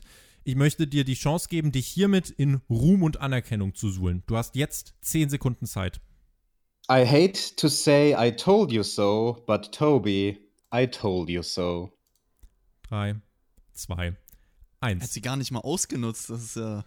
Weil er ein Profi ist. Weil er einfach Showman. ein Profi ist. Ich finde tatsächlich jetzt in der, in der Rückschau, muss ich sagen, finde ich es gut, dass man sich so entschieden hat. Das World Title Match hatte nicht den Aufbau wie Elite gegen Inner Circle und ähm, insofern, es war für mich zu verargumentieren. Schauen wir auf dieses Match. Der Chris hebt gerade noch die Hand. Weil Ja, also vielleicht zu der ganzen Sache, ob das so richtig war, das im Main Event stattfinden zu lassen. Also theoretisch bin ich auch der Meinung, der World Title sollte eigentlich fast immer im Main Event stehen und nur zu ganz besonderen Anlässen. es war ein Double Main Event, fairerweise. Ja, tut mir leid. Äh, was fällt mir denn gerade für ein Beispiel ein? WrestleMania 26, das Karriereende von Shawn Michaels, dieses Riesenprogramm mit dem Undertaker, da konnte ich zum Beispiel nachvollziehen. Man kann hier auf jeden Fall nicht verneinen, dass das Stadium Stampede Match im Vorfeld deutlich interessanter wirkte und auch im Nachhinein halt so besonders war. Deswegen definitiv Argumente sprechen dafür. Ich kann aber auch verstehen, wenn man sagt, ja, der World Title hätte trotzdem der Main Event sein können. John Moxley kam herein mit einer Jacke im goldenen Mox-Look, Oversize auch noch dazu. Brody Lee ließ sich wieder als selbsternannten World Champion ankündigen. Rot gekleidete Security Guards im Ring stellten sicher, dass Mox und Lee sich da nicht vor dem Match attackierten. Und dann wurde es tough. I, probably der schnellste Auftakt, den ich bei einem John Moxley-Match bei AEW bisher gesehen habe. Direkt ein Dive, Suplex von Lee auf den Hallenboden gegen Moxley und Brody Lee übernahm dann auch erstmal die Kontrolle. Pump Handle, Suplex von Lee gegen Moxley auf die angeschrägte Barrikade, die auch wirklich zerbrach. Der Ref gab beiden viel Freiraum und äh, vielleicht dazu, weil ich äh, mir vorstellen kann, da werden Leute sagen, ah, aber der muss sie doch auszählen. Wenn ihr AEW von Anfang an schaut, ist es bei den Titelmatches immer so, dass die Referees dort nicht direkt disqualifizieren, nicht direkt auszählen. Und so hat AEW seine Titelmatches immer ausgelegt. Man bleibt sich da treu. Man führt keine Regeln ein, um sie einfach nur zu brechen, sondern konditioniert den Zuschauer. Bei World Title Matches werden längere Laien gelassen, damit wir nicht bei jeder Kleinigkeit ein Match abbrechen müssen. Insofern finde ich das konsequent und logisch. Hier darf man jetzt nicht irgendwie dann direkt vergleichen. Ja, bei WWE würde aber sofort ausgezählt werden. AEW ist nicht WWE.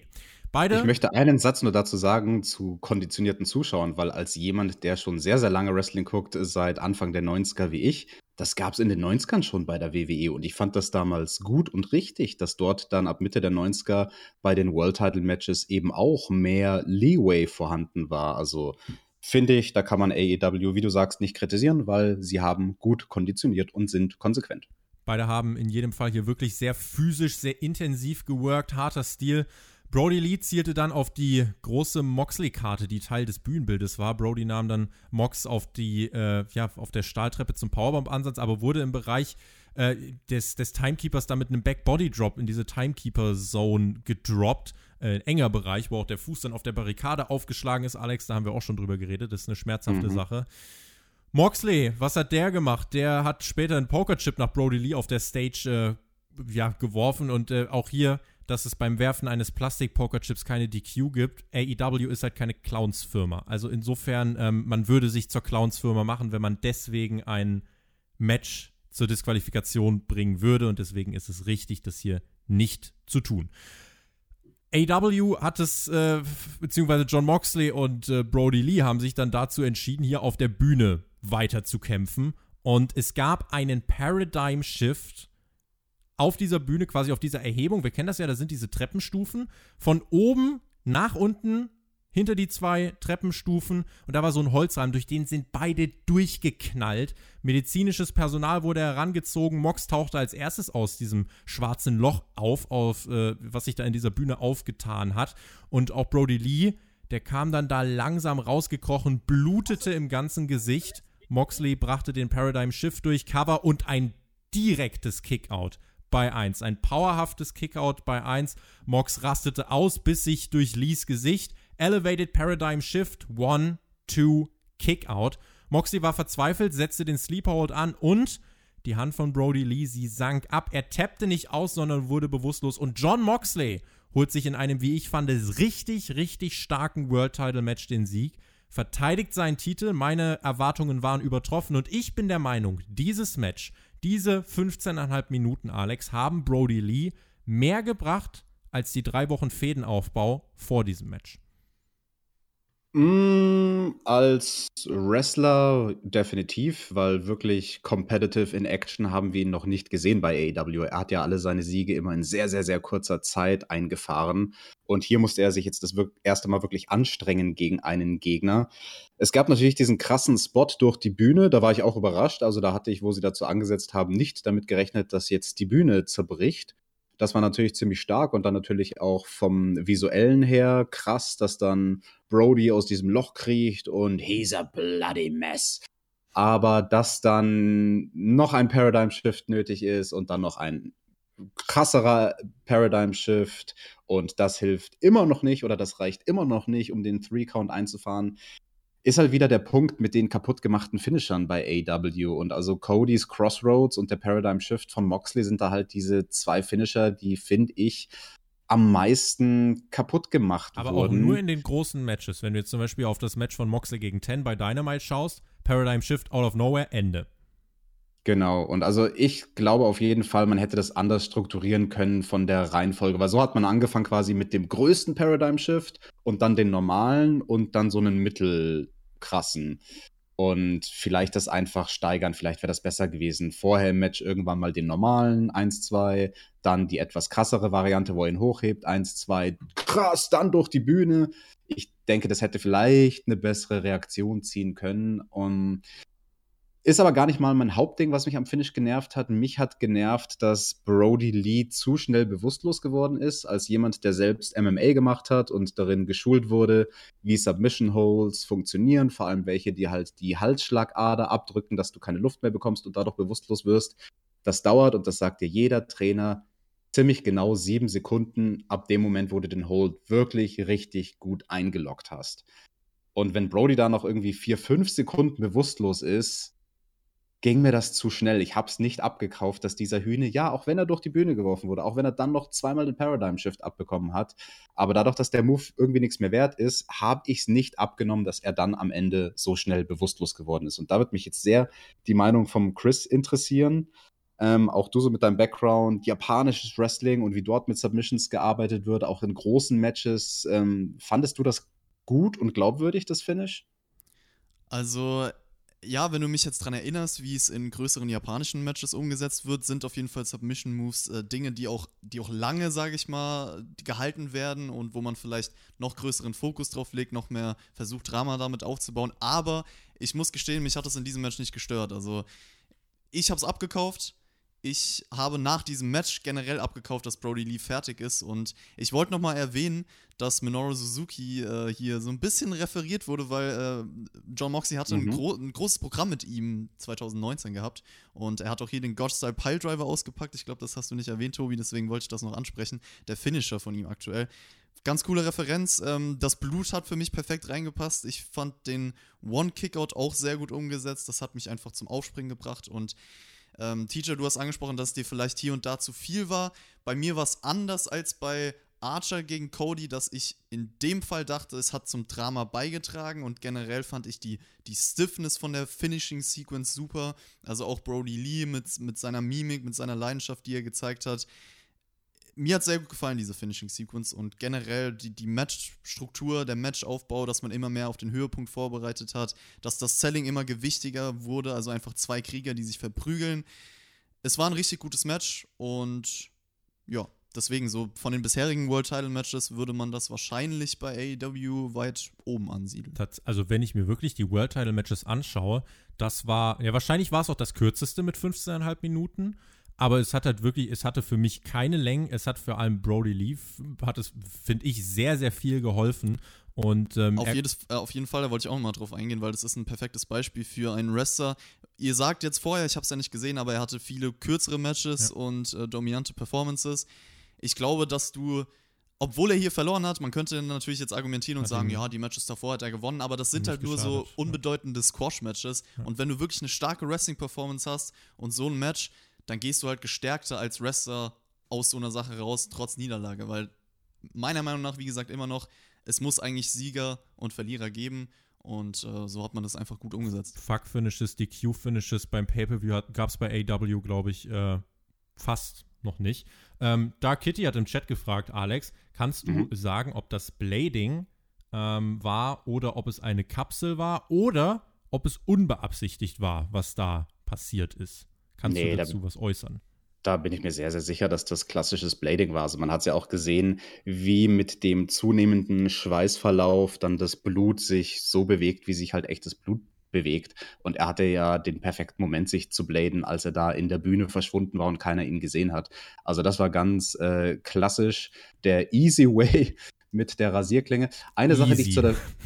Ist so, es gibt auch den Hard Way, den zeigt dir Brock Lesnar. Mhm. Ähm, zu dem, was der Chris gesagt hat, sehr wichtiger Punkt finde ich, dass man da am Ende sehr schön auch mit diesem Kickout bei 1 den Kampfeswillen der beiden gesehen hat. Auch das ist ja was, was im japanischen Wrestling so groß geschrieben wird, dieser Strong Style und dass die Leute am Ende halt wirklich vom Kampfeswillen getrieben sind. Ich glaube, jetzt zurückblickend, was mir gefehlt hat nach diesem Kickout bei One, dass Brody Lee noch einmal wirklich die Offensive versucht oder ihm zumindest irgendeinen Running Strike gelingt. Entweder und dann bei irgendeinem Running Strike, aber dass er die Discus Lariat durchbringen will, aber vor Kondition einbricht und sie nicht durchbringen kann. Ganz ehrlich, das hätte, ganz ehrlich, das hätte genau. das Match wahrscheinlich noch mal auf ein nächstes Level gehoben. Ja. Dann hätten wir vielleicht von einem noch besseren Match gesprochen. Also kann ich dir zustimmen auf jeden Fall. Die, die Endsequenz, das sehen wir auch in großen japanischen Matches öfter. Das ist vielleicht der Unterschied auch.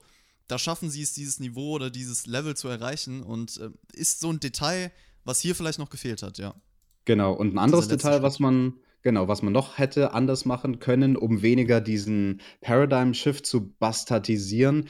Bei dem letzten einfach, dass Moxley nicht zum Cover ansetzt, sondern direkt in den Chokehold geht. Korrigiert mich, falls ich mich täusche, aber ich glaube, er hat dann erst zum Cover angesetzt und dann nach dem Pinfall-Attempt den Chokehold. Ich finde, das hätte er einfach flüssig ineinander übergehen lassen sollen, quasi in dem Wissen, okay, ich weiß, er wird wahrscheinlich eventuell wieder auskicken aus dem Paradigm Shift. Ich setze einfach direkt eine Submission hinterher. Das ist ja auch ein populäres Stilmittel, was viele Leute machen. Aktuell zum Beispiel MJF mit seiner Kombination aus Shoulder Breaker, zack, direkt in den Armbar. Ähm, ja, also mit ein paar kleinen Stellschrauben wäre das hier noch geiler geworden, aber nichtsdestotrotz, ich schließe mich euch an. Das war natürlich ein gutes World Title Match und eine Frage, die ich gerne in den Raum werfen würde, im direkten Vergleich zu dem Damen Titelmatch. Welches davon fandet ihr denn besser? Weil World ich von den Männern. Safe. Wirklich? Ohne Frage. Safe, Ohne ja. Frage. Also ich Find fand, wie ich gesagt, das Frauenmatch nur durchschnittlich. Und das hier richtig hm. gut eigentlich.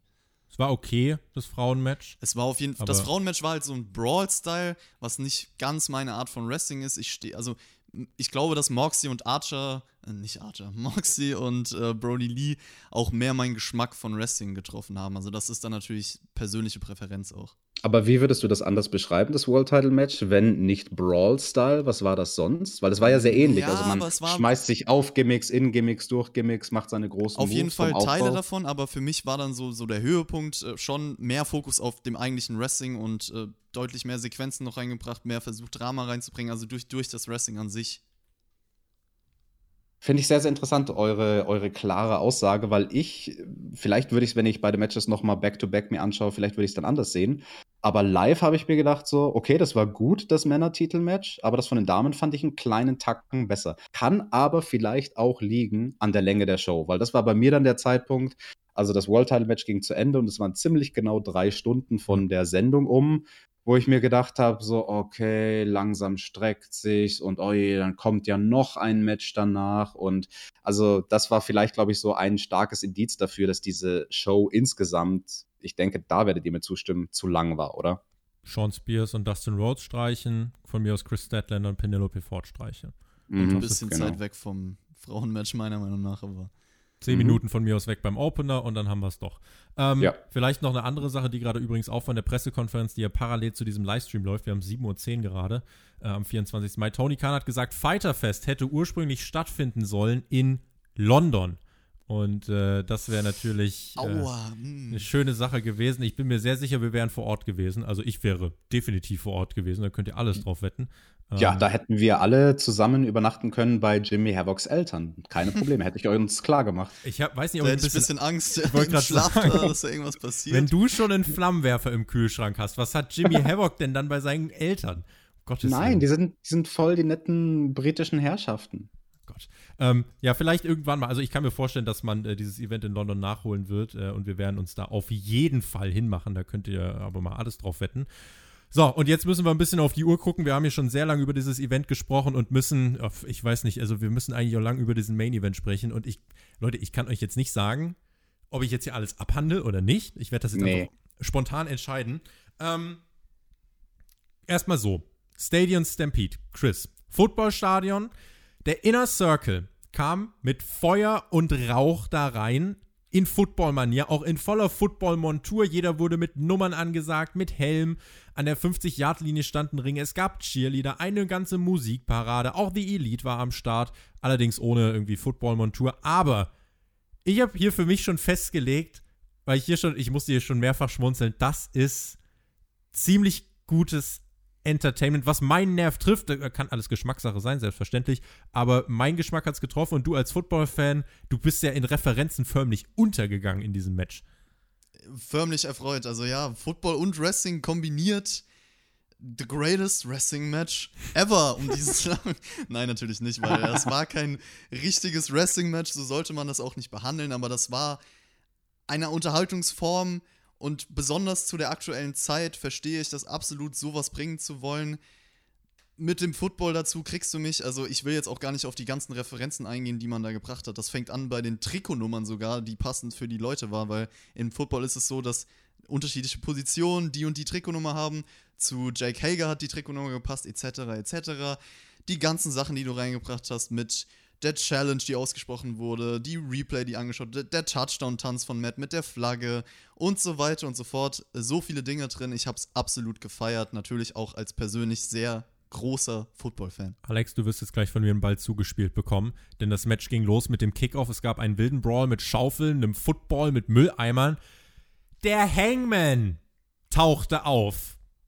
Und wie er auftauchte, als es ohne Witz ist, es ist nicht auszudenken. Es ist ein Traum-Szenario gewesen. Er steht dort auf einmal auf einem Pferd. Er sitzt auf einem Pferd, sollte ich sagen. Aber das Pferd steht. Und das Pferd sieht Sammy Guevara. Und ab diesem Moment habe ich für mich entschieden, dieses Match ist das Match des Jahres und wer hier gegen argumentiert, den werde ich äh, sofort blocken äh, und Menschen, die das äh, ernst nehmen, auch. Ähm, nein, also for real. Es war ab diesem Moment wusste ich, in welche Richtung das Match geht. Der Hangman jagt Sammy Guevara mit einem Pferd. Ich hätte es gefeiert, wenn das Pferd wirklich Sammy Guevara umgerannt hätte, aber auch hier wahrscheinlich Tierschutz, whatever. Äh, aber Sammy wurde übers ganze Feld gescheucht und war dann auch erstmal raus. Ich habe laut lachen müssen Und äh, Alex, das war für mich der Punkt, ab dem ich schon für mich entschieden habe, dieses Match wird zurücklehnen und äh, berieseln lassen. Same, absolute Zustimmung. Also ab dem Moment mit dem Pferd, da habe ich auch laut gelacht und genau wie dir war mir klar, in welche Richtung das Ganze geht.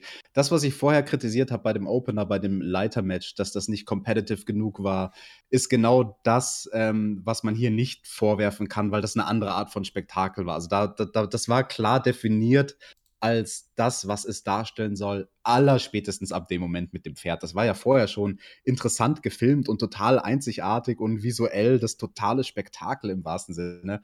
Aber der Hangman reitet da mit dem Pferd über das Footballfeld und jagt Sammy Guevara in Anlehnung natürlich an diesen spektakulären Golfkart-Stunt. Also eine herrliche Szene. Und Sammy schafft es dann tatsächlich vom Feld runter zu rennen und in den Backstage-Bereich vom Stadion zu rennen und der Hangman auf dem Pferd hinterher.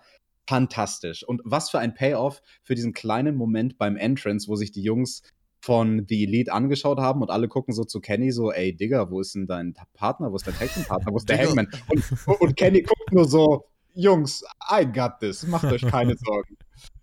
Es, die haben sich erst dann noch im Ring ein bisschen äh, gebrawlt. Äh, es gab einige Aktionen. Äh, das Match konnte man durch Pin überall gewinnen, irgendwo in diesem Stadion.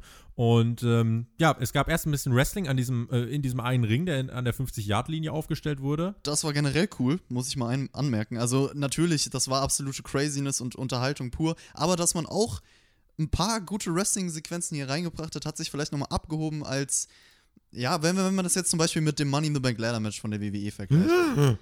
Ein guter Vergleich, das ist ein, super, mach weiter, sehr genau. guter Vergleich, ja. Ja, da, das war ja auch eine spezielle Art von Match, die nicht in einem Ring stattgefunden hat, sondern im, im, in den Headquarters. Und ich finde, das kann man gut miteinander vergleichen.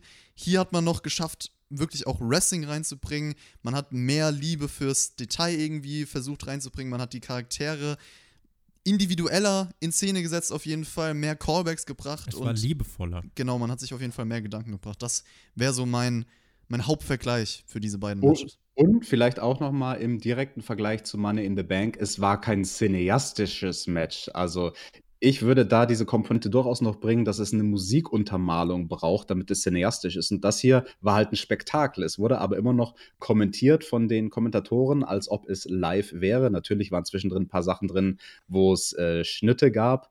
Das wird uns der Tobi in, in seinem Rundown bestimmt sagen, weil an dem Moment mit, mit Hardy, da kommst du, glaube ich, nachher nicht vorbei.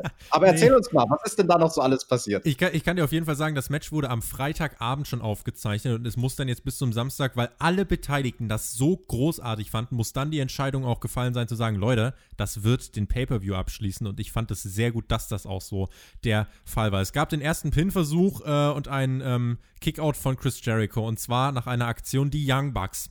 Nachdem sich das Ganze weg vom Ring in Richtung Endzone verlagert hat, ja, das ist diese große gelbe Gabel an den, an den Endzonen.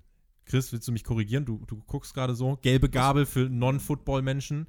Field Goal, ja, was? Ja, gelbe, Ga ja, alles gelb, gut. Nö, ich, gelbe Gabel. Ich hab nur gespannt äh, zugehört. So. Ja, es war übrigens auch cool, dass auf den Endzonen die Stable-Namen drauf standen, ja, ja, genau. auch im echten Football Genau, und auch ein großer AEW-Schriftzug in der Mitte.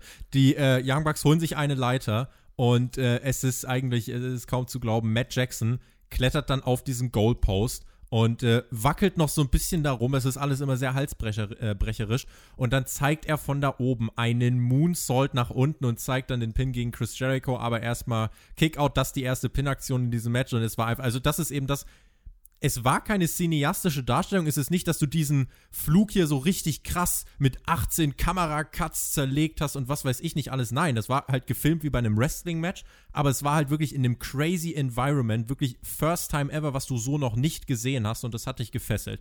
Der Hangman ist geritten. Und zwar schlich er mit seinem Pferd so ein bisschen durch die Katakomben des Footballstadions und da verlagerte sich das ganze Geschehen dann auch so ein bisschen hin. Äh, Mike Ritter und Günther Zapf haben das ja in unserer Preview, die es auf Patreon zu hören gab, äh, haben sie ja auch schon ausführlich angedeutet, weil Günther Zapf auch in diesem Stadion schon gearbeitet hat beim Football, dass es da sehr viele Referenzen zu Bierbuden und so weiter gibt.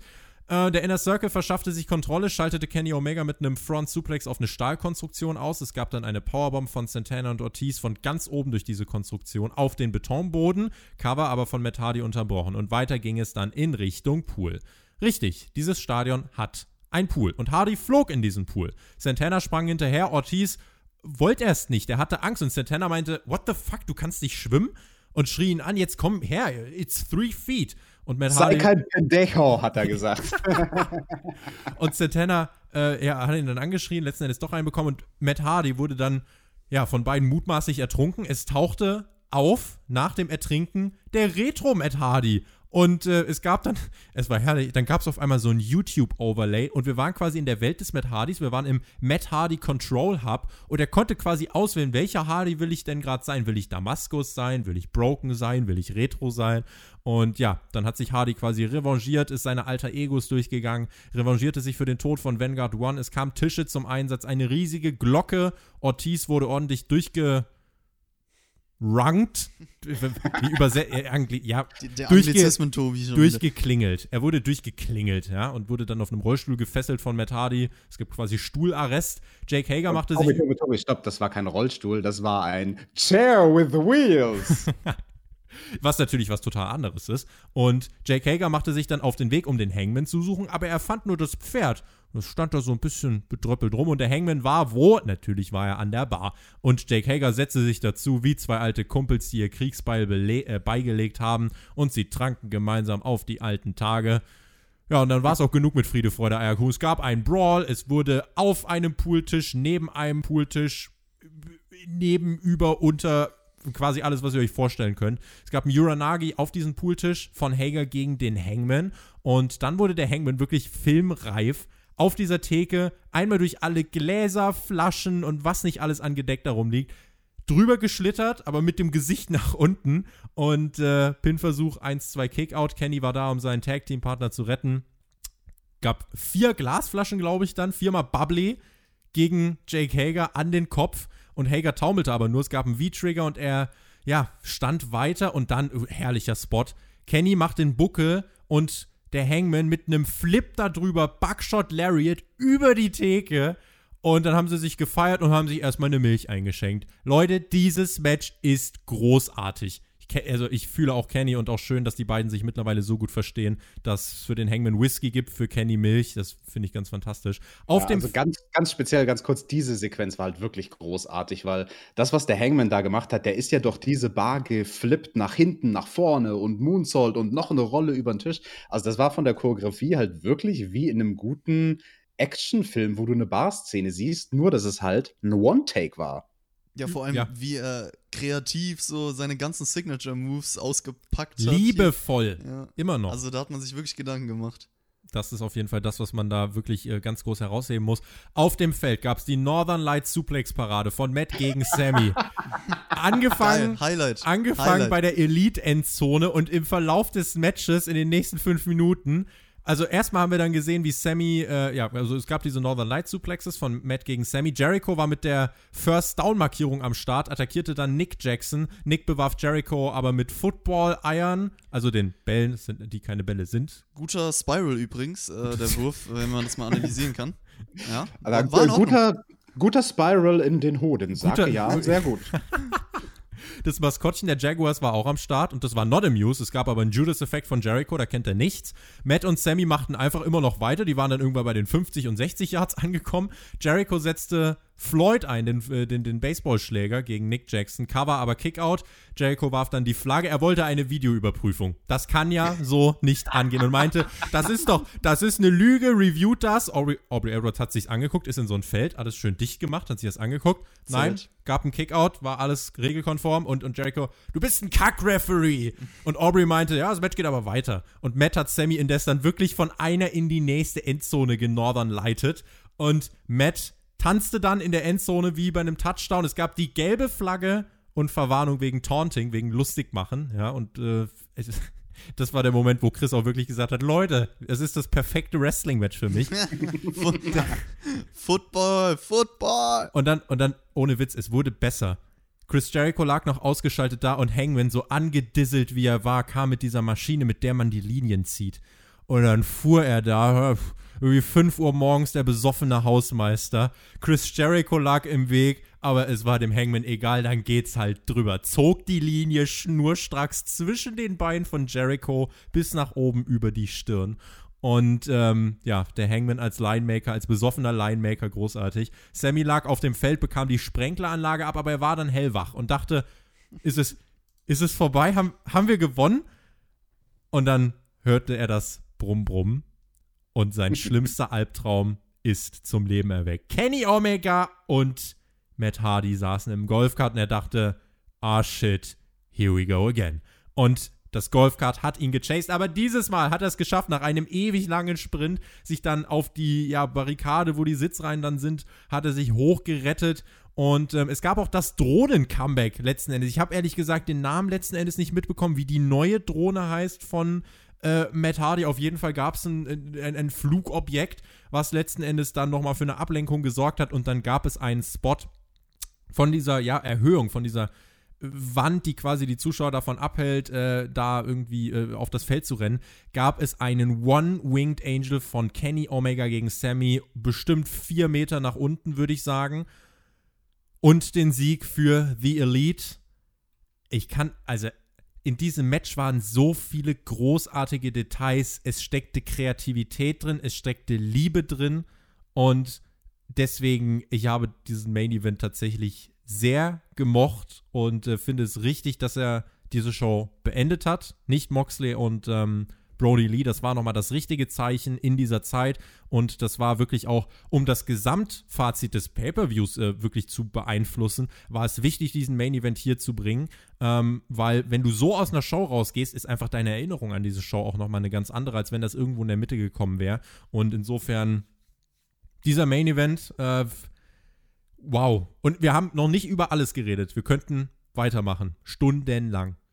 Mhm, also ich bin auch auf positive Art und Weise sprachlos. Wir könnten über so viel reden, aber ich habe das Gefühl, nach diesem geilen Rundown, den du da geliefert hast von den Highlights, also egal welche Worte wir da jetzt verlieren, das wird dem Ganzen keine Gerechtigkeit tun. Also falls irgendjemand von euch das Match nicht gesehen hat, bitte guckt euch das an, weil das war halt wirklich Entertainment.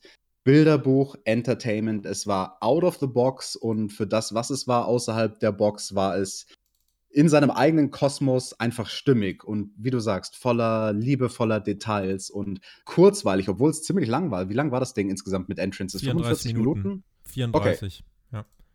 Und es war okay. tatsächlich trotzdem ohne Entrances. sehr äh, ohne Entrances, ja. Mit Entrances waren es, ähm, rechne nochmal fünf Minuten von mir aus dazu. Also insgesamt wird das auch mit den Jubelszenen danach 40 Minuten gekriegt haben, denke ich mal. Aber das war so kurzweilig insgesamt. Ähm, und ich bin wirklich mit dem Schreiben nicht hinterhergekommen, weil äh, so viele Sachen passiert sind. Und Chris und ich, wir haben wirklich die ganze Zeit auch hier lachen müssen und wir wussten gar nicht, schreiben wir das Ganze jetzt noch auf? Machen wir einfach den Rundown und sagen, wie großartig das war. Also, äh, wie gesagt, ähm, ich habe jetzt auch gerade, wenn wir damit jetzt aufs Fazit kommen, in dieser wirklich langen Review, ähm, was aber wirklich auch nötig ist bei einem Pay-Per-View, der wie lang letzten Endes ging? Vier Stunden? Dreieinhalb Stunden? Vier Stunden? Irgendwie so? Knapp vier Stunden, ja. Knapp drei Stunden, Stunden 45. Ja, und ähm, tatsächlich, der Wrestling Observer hat auf Twitter eine Umfrage gemacht. Ich äh, aktualisiere die jetzt nochmal mit mittlerweile knapp 2000 Votes. Und dort wurde gefragt, ähm, wenn ihr AW Double or Nothing geschaut habt, was dachtet ihr? Und dann gab es die Möglichkeiten Great, Good, Okay, Not Good.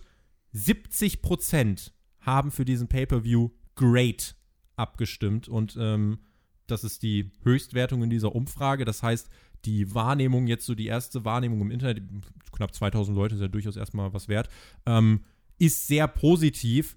Wenn ich jetzt im Gesamtbild auf diesen Pay-Per-View zurückschaue, muss ich sagen, der Mittelteil, wo diese Matches waren, so mit äh, Chris Statlander, wo dann auch das mit Sean Spears kam, streicht es raus. Aber ansonsten hast du hier, finde ich, sehr oft sehr kreativ gearbeitet, hast wirklich verschiedenste Stile gehabt, verschiedenste Elemente. Du hast einfach bei AW den Vorteil, es ist belebt, es gibt Feuerwerk, es gibt Geräusche. Das macht die Show lebhafter. Insgesamt Streich von diesem Pay-Per-View eine halbe Stunde. Und ich sagte, das war wirklich eine richtig, richtig gute Empty Arena Show. So würde ich jetzt unterm Strich einfach sagen, Double or Nothing hat ähm, mich gut rausreißen können, mich insgesamt gut unterhalten können und war eine gut zu schauende Show und den Umständen entsprechend auch ein guter Pay-per-View. Ich würde jetzt hier gerne eine Parallele ziehen zu einem Pay-per-View aus jüngster Zeit, wo ich auch mit dabei war im Review der erste Tag von WrestleMania, der abgeschlossen wurde. Steiler Vergleich. Jetzt Double or Nothing WrestleMania. Hui. Just saying. Ähm, aber vom Mhm. Aufbau her war es ähnlich, weil bei WrestleMania Tag 1 die Show auch beendet wurde mit einem Match, was out of the box war, mit dem Boneyard-Match, was ja dann auch von allen Leuten gefeiert wurde. Genauso wie dieses Stadium Stampede. Also ich kann mir nicht vorstellen, dass irgendjemand ähm, das nicht gut fand. Also vielleicht ist es bei irgendjemandem nicht der Humor, das verstehe ich dann auch, es aber wird ich denke, Leute geben, die sagen, das war schlecht. Klar, aber ja, die- es wird halt Leute geben, die das als Wrestling-Match sehen und dann ist es halt eine andere Welt und sagen, das gehört hier nicht rein oder so. Aber wenn du da wirklich mit dem Auge drauf blickst, wie es sein sollte, so Ablenkung, es ist was anderes, dann glaube ich auch, dass das eigentlich fast jeder unterhaltsam finden wird. Genau, und das ist der Punkt. Ich glaube nämlich auch, dass fast jeder das unterhaltsam finden wird, genauso wie bei dem Boneyard-Match. Beim Boneyard-Match und WrestleMania Tag 1 war aber anders, dass der Teil der Show davor sehr unterdurchschnittlich war und dieses abschließende Match einen ansonsten wirklich nicht guten Pay-per-View dann doch noch von vom Gefühl her, wie man nach Hause geht, sozusagen gerettet hat. Und das hier war anders, weil das, was wir davor gesehen haben vor dem Stadium Stampede, das war insgesamt gut, vielleicht einzelne Matches in der Mitte. Hat jetzt äh, gar nicht so nach Matches- Rettung geschrien. Genau, genau. Also einzelne Matches in der Mitte waren vielleicht nur solide oder hätte es gar nicht gebraucht, aber es war jetzt nicht unterirdisch im Gesamten. Und also es ist sehr interessant, weil bevor das Stadium Stampede losging, habe ich auch überlegt, der Chris, der wird mich äh, und der Tobi, die werden mich bestimmt fragen, Alex, wie viele Sterne gibst du denn im Pay-Per-View? Und ich vergebe nicht gerne Sterne. Und dann habe ich überlegt, so, ich würde sagen, ja, zu dem Zeitpunkt vor dem letzten Match so irgendwo halt im Mittelfeld, keine Ahnung. Fünf bis sechs. Ja. Fünf, sechs, das war auch so, was ich gedacht hatte. Und ich, ich weiß gar nicht, wie ich es jetzt nach diesem Stadium Stampede bewerten soll, weil das Match war so großartig, dass es mir schwerfällt, bei der Umfrage von Dave Meltzer zum Beispiel dann auch nicht auf Great zu klicken. Weil aber dann insgesamt davor doch nicht alles perfekt war, würde ich insgesamt tatsächlich nur sagen, selbst mit Stadium Stampede, die ganze Show war gut. War gu- gu- zwei plus. Was aber ein Lob ist. Also, wenn man, wenn man Genau. schon sagt 2 plus äh, und das wird jetzt fast schon so ein bisschen als, als negativ wahrgenommen, dann ist das ja eigentlich wirklich ein Lob, dass man diese Umstände wirklich gut mitgenommen hat. Chris. Ja, ich würde ich würd Alex zustimmen. Meine, mein Endfazit wäre auch gut auf jeden Fall zu dieser absoluten Endstufe. Fehlt vielleicht noch was. Also deswegen, gut ist, glaube ich, ein perfektes Wort, um diese Show zu beschreiben. Es hat einfach abgelenkt. Sie haben aus der Situation sehr viel rausgeholt und vor allem mit den Umständen muss man das vielleicht nochmal positiv hervorheben. Mit Crowd solche Matches wie MJF gegen Genau, Jungle dann wäre das vielleicht nochmal ein besseres vor. Niveau gewesen. Also, wenn man die Show nochmal durchgeht, ganz unterhaltsamer Einstieg. MJF, Jungle Boy für mich ein kleiner Show-Stealer. Tobi, du hast die Phase in der Mitte angesprochen. Da kamen dann doch nur ein paar durchschnittliche Matches, meiner Meinung nach. Und diese Spears äh, Dustin-Nummer war gar nicht meins, aber dann wieder mit dem World Title Match, der mein Stil war, mit, dem, mit dieser puren Unterhaltung im Main Event. Gutes Niveau, definitiv.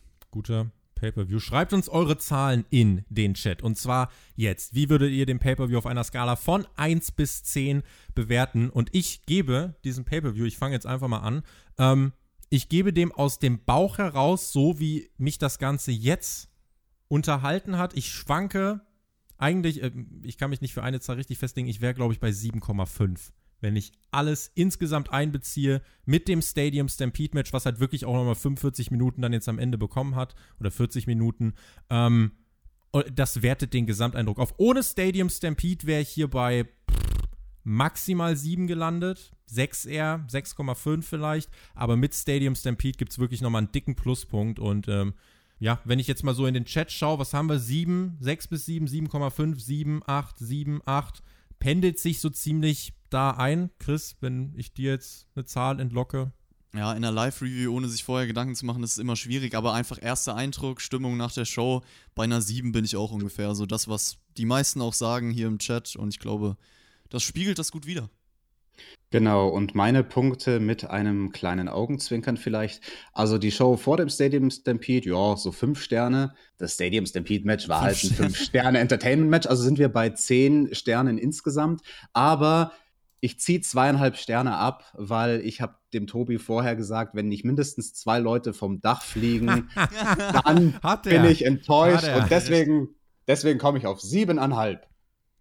Siebeneinhalb, guck mal, dann sind wir uns ja, dann sind wir uns ja eigentlich einig. Unfassbar. Ja, also hier fliegen noch ein paar Achter rein. Äh, das ist so ziemlich da, die Conclusion. Ich bin gespannt auf die Kommentare. Ähm, ich muss sagen, das war eine der am leichtesten zu schauenden Empty Arena Shows.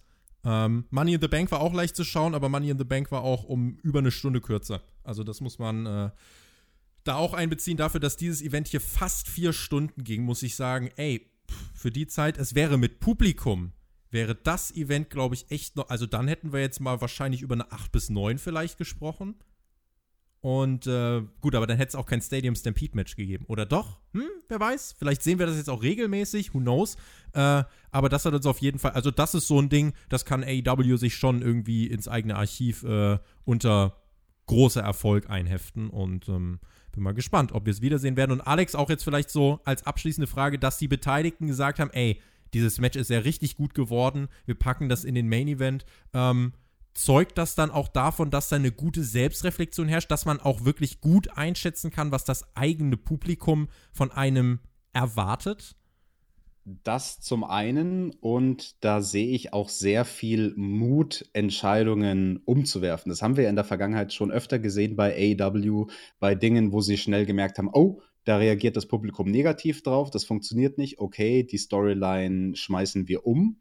Und genau dasselbe findet hier statt, falls sie vorher, und das scheint ja so gewesen zu sein, überzeugt davon waren, nee, wir werden mit dem World Title klassisch abschließen, dass sie dann doch den Mut hatten und vor allem halt auch Tony Khan und alle, die dafür verantwortlich sind als Executive Vice Presidents, ähm, zu sagen, nein, dieses Match, wir stehen dazu, das darf in dieser Ausnahmesituation die Show abschließen. Das war die einzig richtige Entscheidung. Kein Match auf dieser Welt hätte diesem Stadium Stampede folgen können oder wie es in der deutschen Übersetzung von Fight TV hieß, dem Stadionansturm. so, wie nennen wir den, äh, wie nennen wir die Review? Stadionansturm oder gelbe Gabel? Ich finde gelbe Gabel, die finde ich auch sehr intriguing irgendwie. Jetzt habe ich schon wieder Mach ein englisches Wort benutzt. Ja, mach die gelbe Gabel, weil die ist auch im Thumbnail drin. Das passt doch schön zusammen. Großartig. Bild-Text-Korrelation. Wir haben sehr lange über diese AW-Show geredet. Das lag aber nicht nur an mir. Es gab einfach auch sehr viel zu besprechen in die, über diesen knapp vier Stunden langen Pay-Per-View. Vielen lieben Dank an alle, die hier dabei waren. Es ist 7.36 Uhr. Jesus Christus. Wir werden das Ganze direkt auf Patreon zur Verfügung stellen, werden aber hier nach diesem Podcast jetzt noch mit euch im Chat, es waren zwischenzeitlich circa 200 Leute, wir werden mit euch jetzt noch ein bisschen quatschen und äh, ihr könnt uns noch ein paar Fragen stellen. Ähm, und dann gibt es die komplette Fassung des Livestreams, auch mit den ganzen Fragen etc. gibt es auf Patreon mit Video zum Nachhören und ähm, ihr auf YouTube Vielen lieben Dank, dass ihr bis hierhin dabei wart. Schreibt uns eure Meinung. Wir sind sehr gespannt, wie dieser Pay-Per-View bei euch wegkam. Euch beiden schubse ich jetzt die, Anmoder äh, die Abmoderation zu. Ich würde sagen, Chris als Moderator bekommt das vorletzte Wort und du schiebst dann dem Alex das letzte Wort, weil er, weil er wirklich unser äh, Profi-Experte ist. Er darf dann rausgehen. Ich sage, genießt Wrestling, passt auf euch auf, seid nett zu anderen und macht's gut. Bis zum nächsten Mal. Auf Wiedersehen. Tschüss. Ja, Leute, das war doch ein Riesenspaß. Mich hat sehr gefreut. Und danke an alle, die dabei waren. Alex, das Beste kommt zum Schluss. Ich kann nur sagen, lasst es euch gut gehen. Bis zum nächsten Mal. Da schließe ich mich an. Danke fürs Dabeisein, dass ihr bis in die frühen Morgenstunden zugehört habt. Und auch Chris, dir nochmal danke, dass du den Tobi und mich ergänzt hast. Ich finde, das war ein rundes Ding heute Abend mit TJTC. TJTC. TJTC.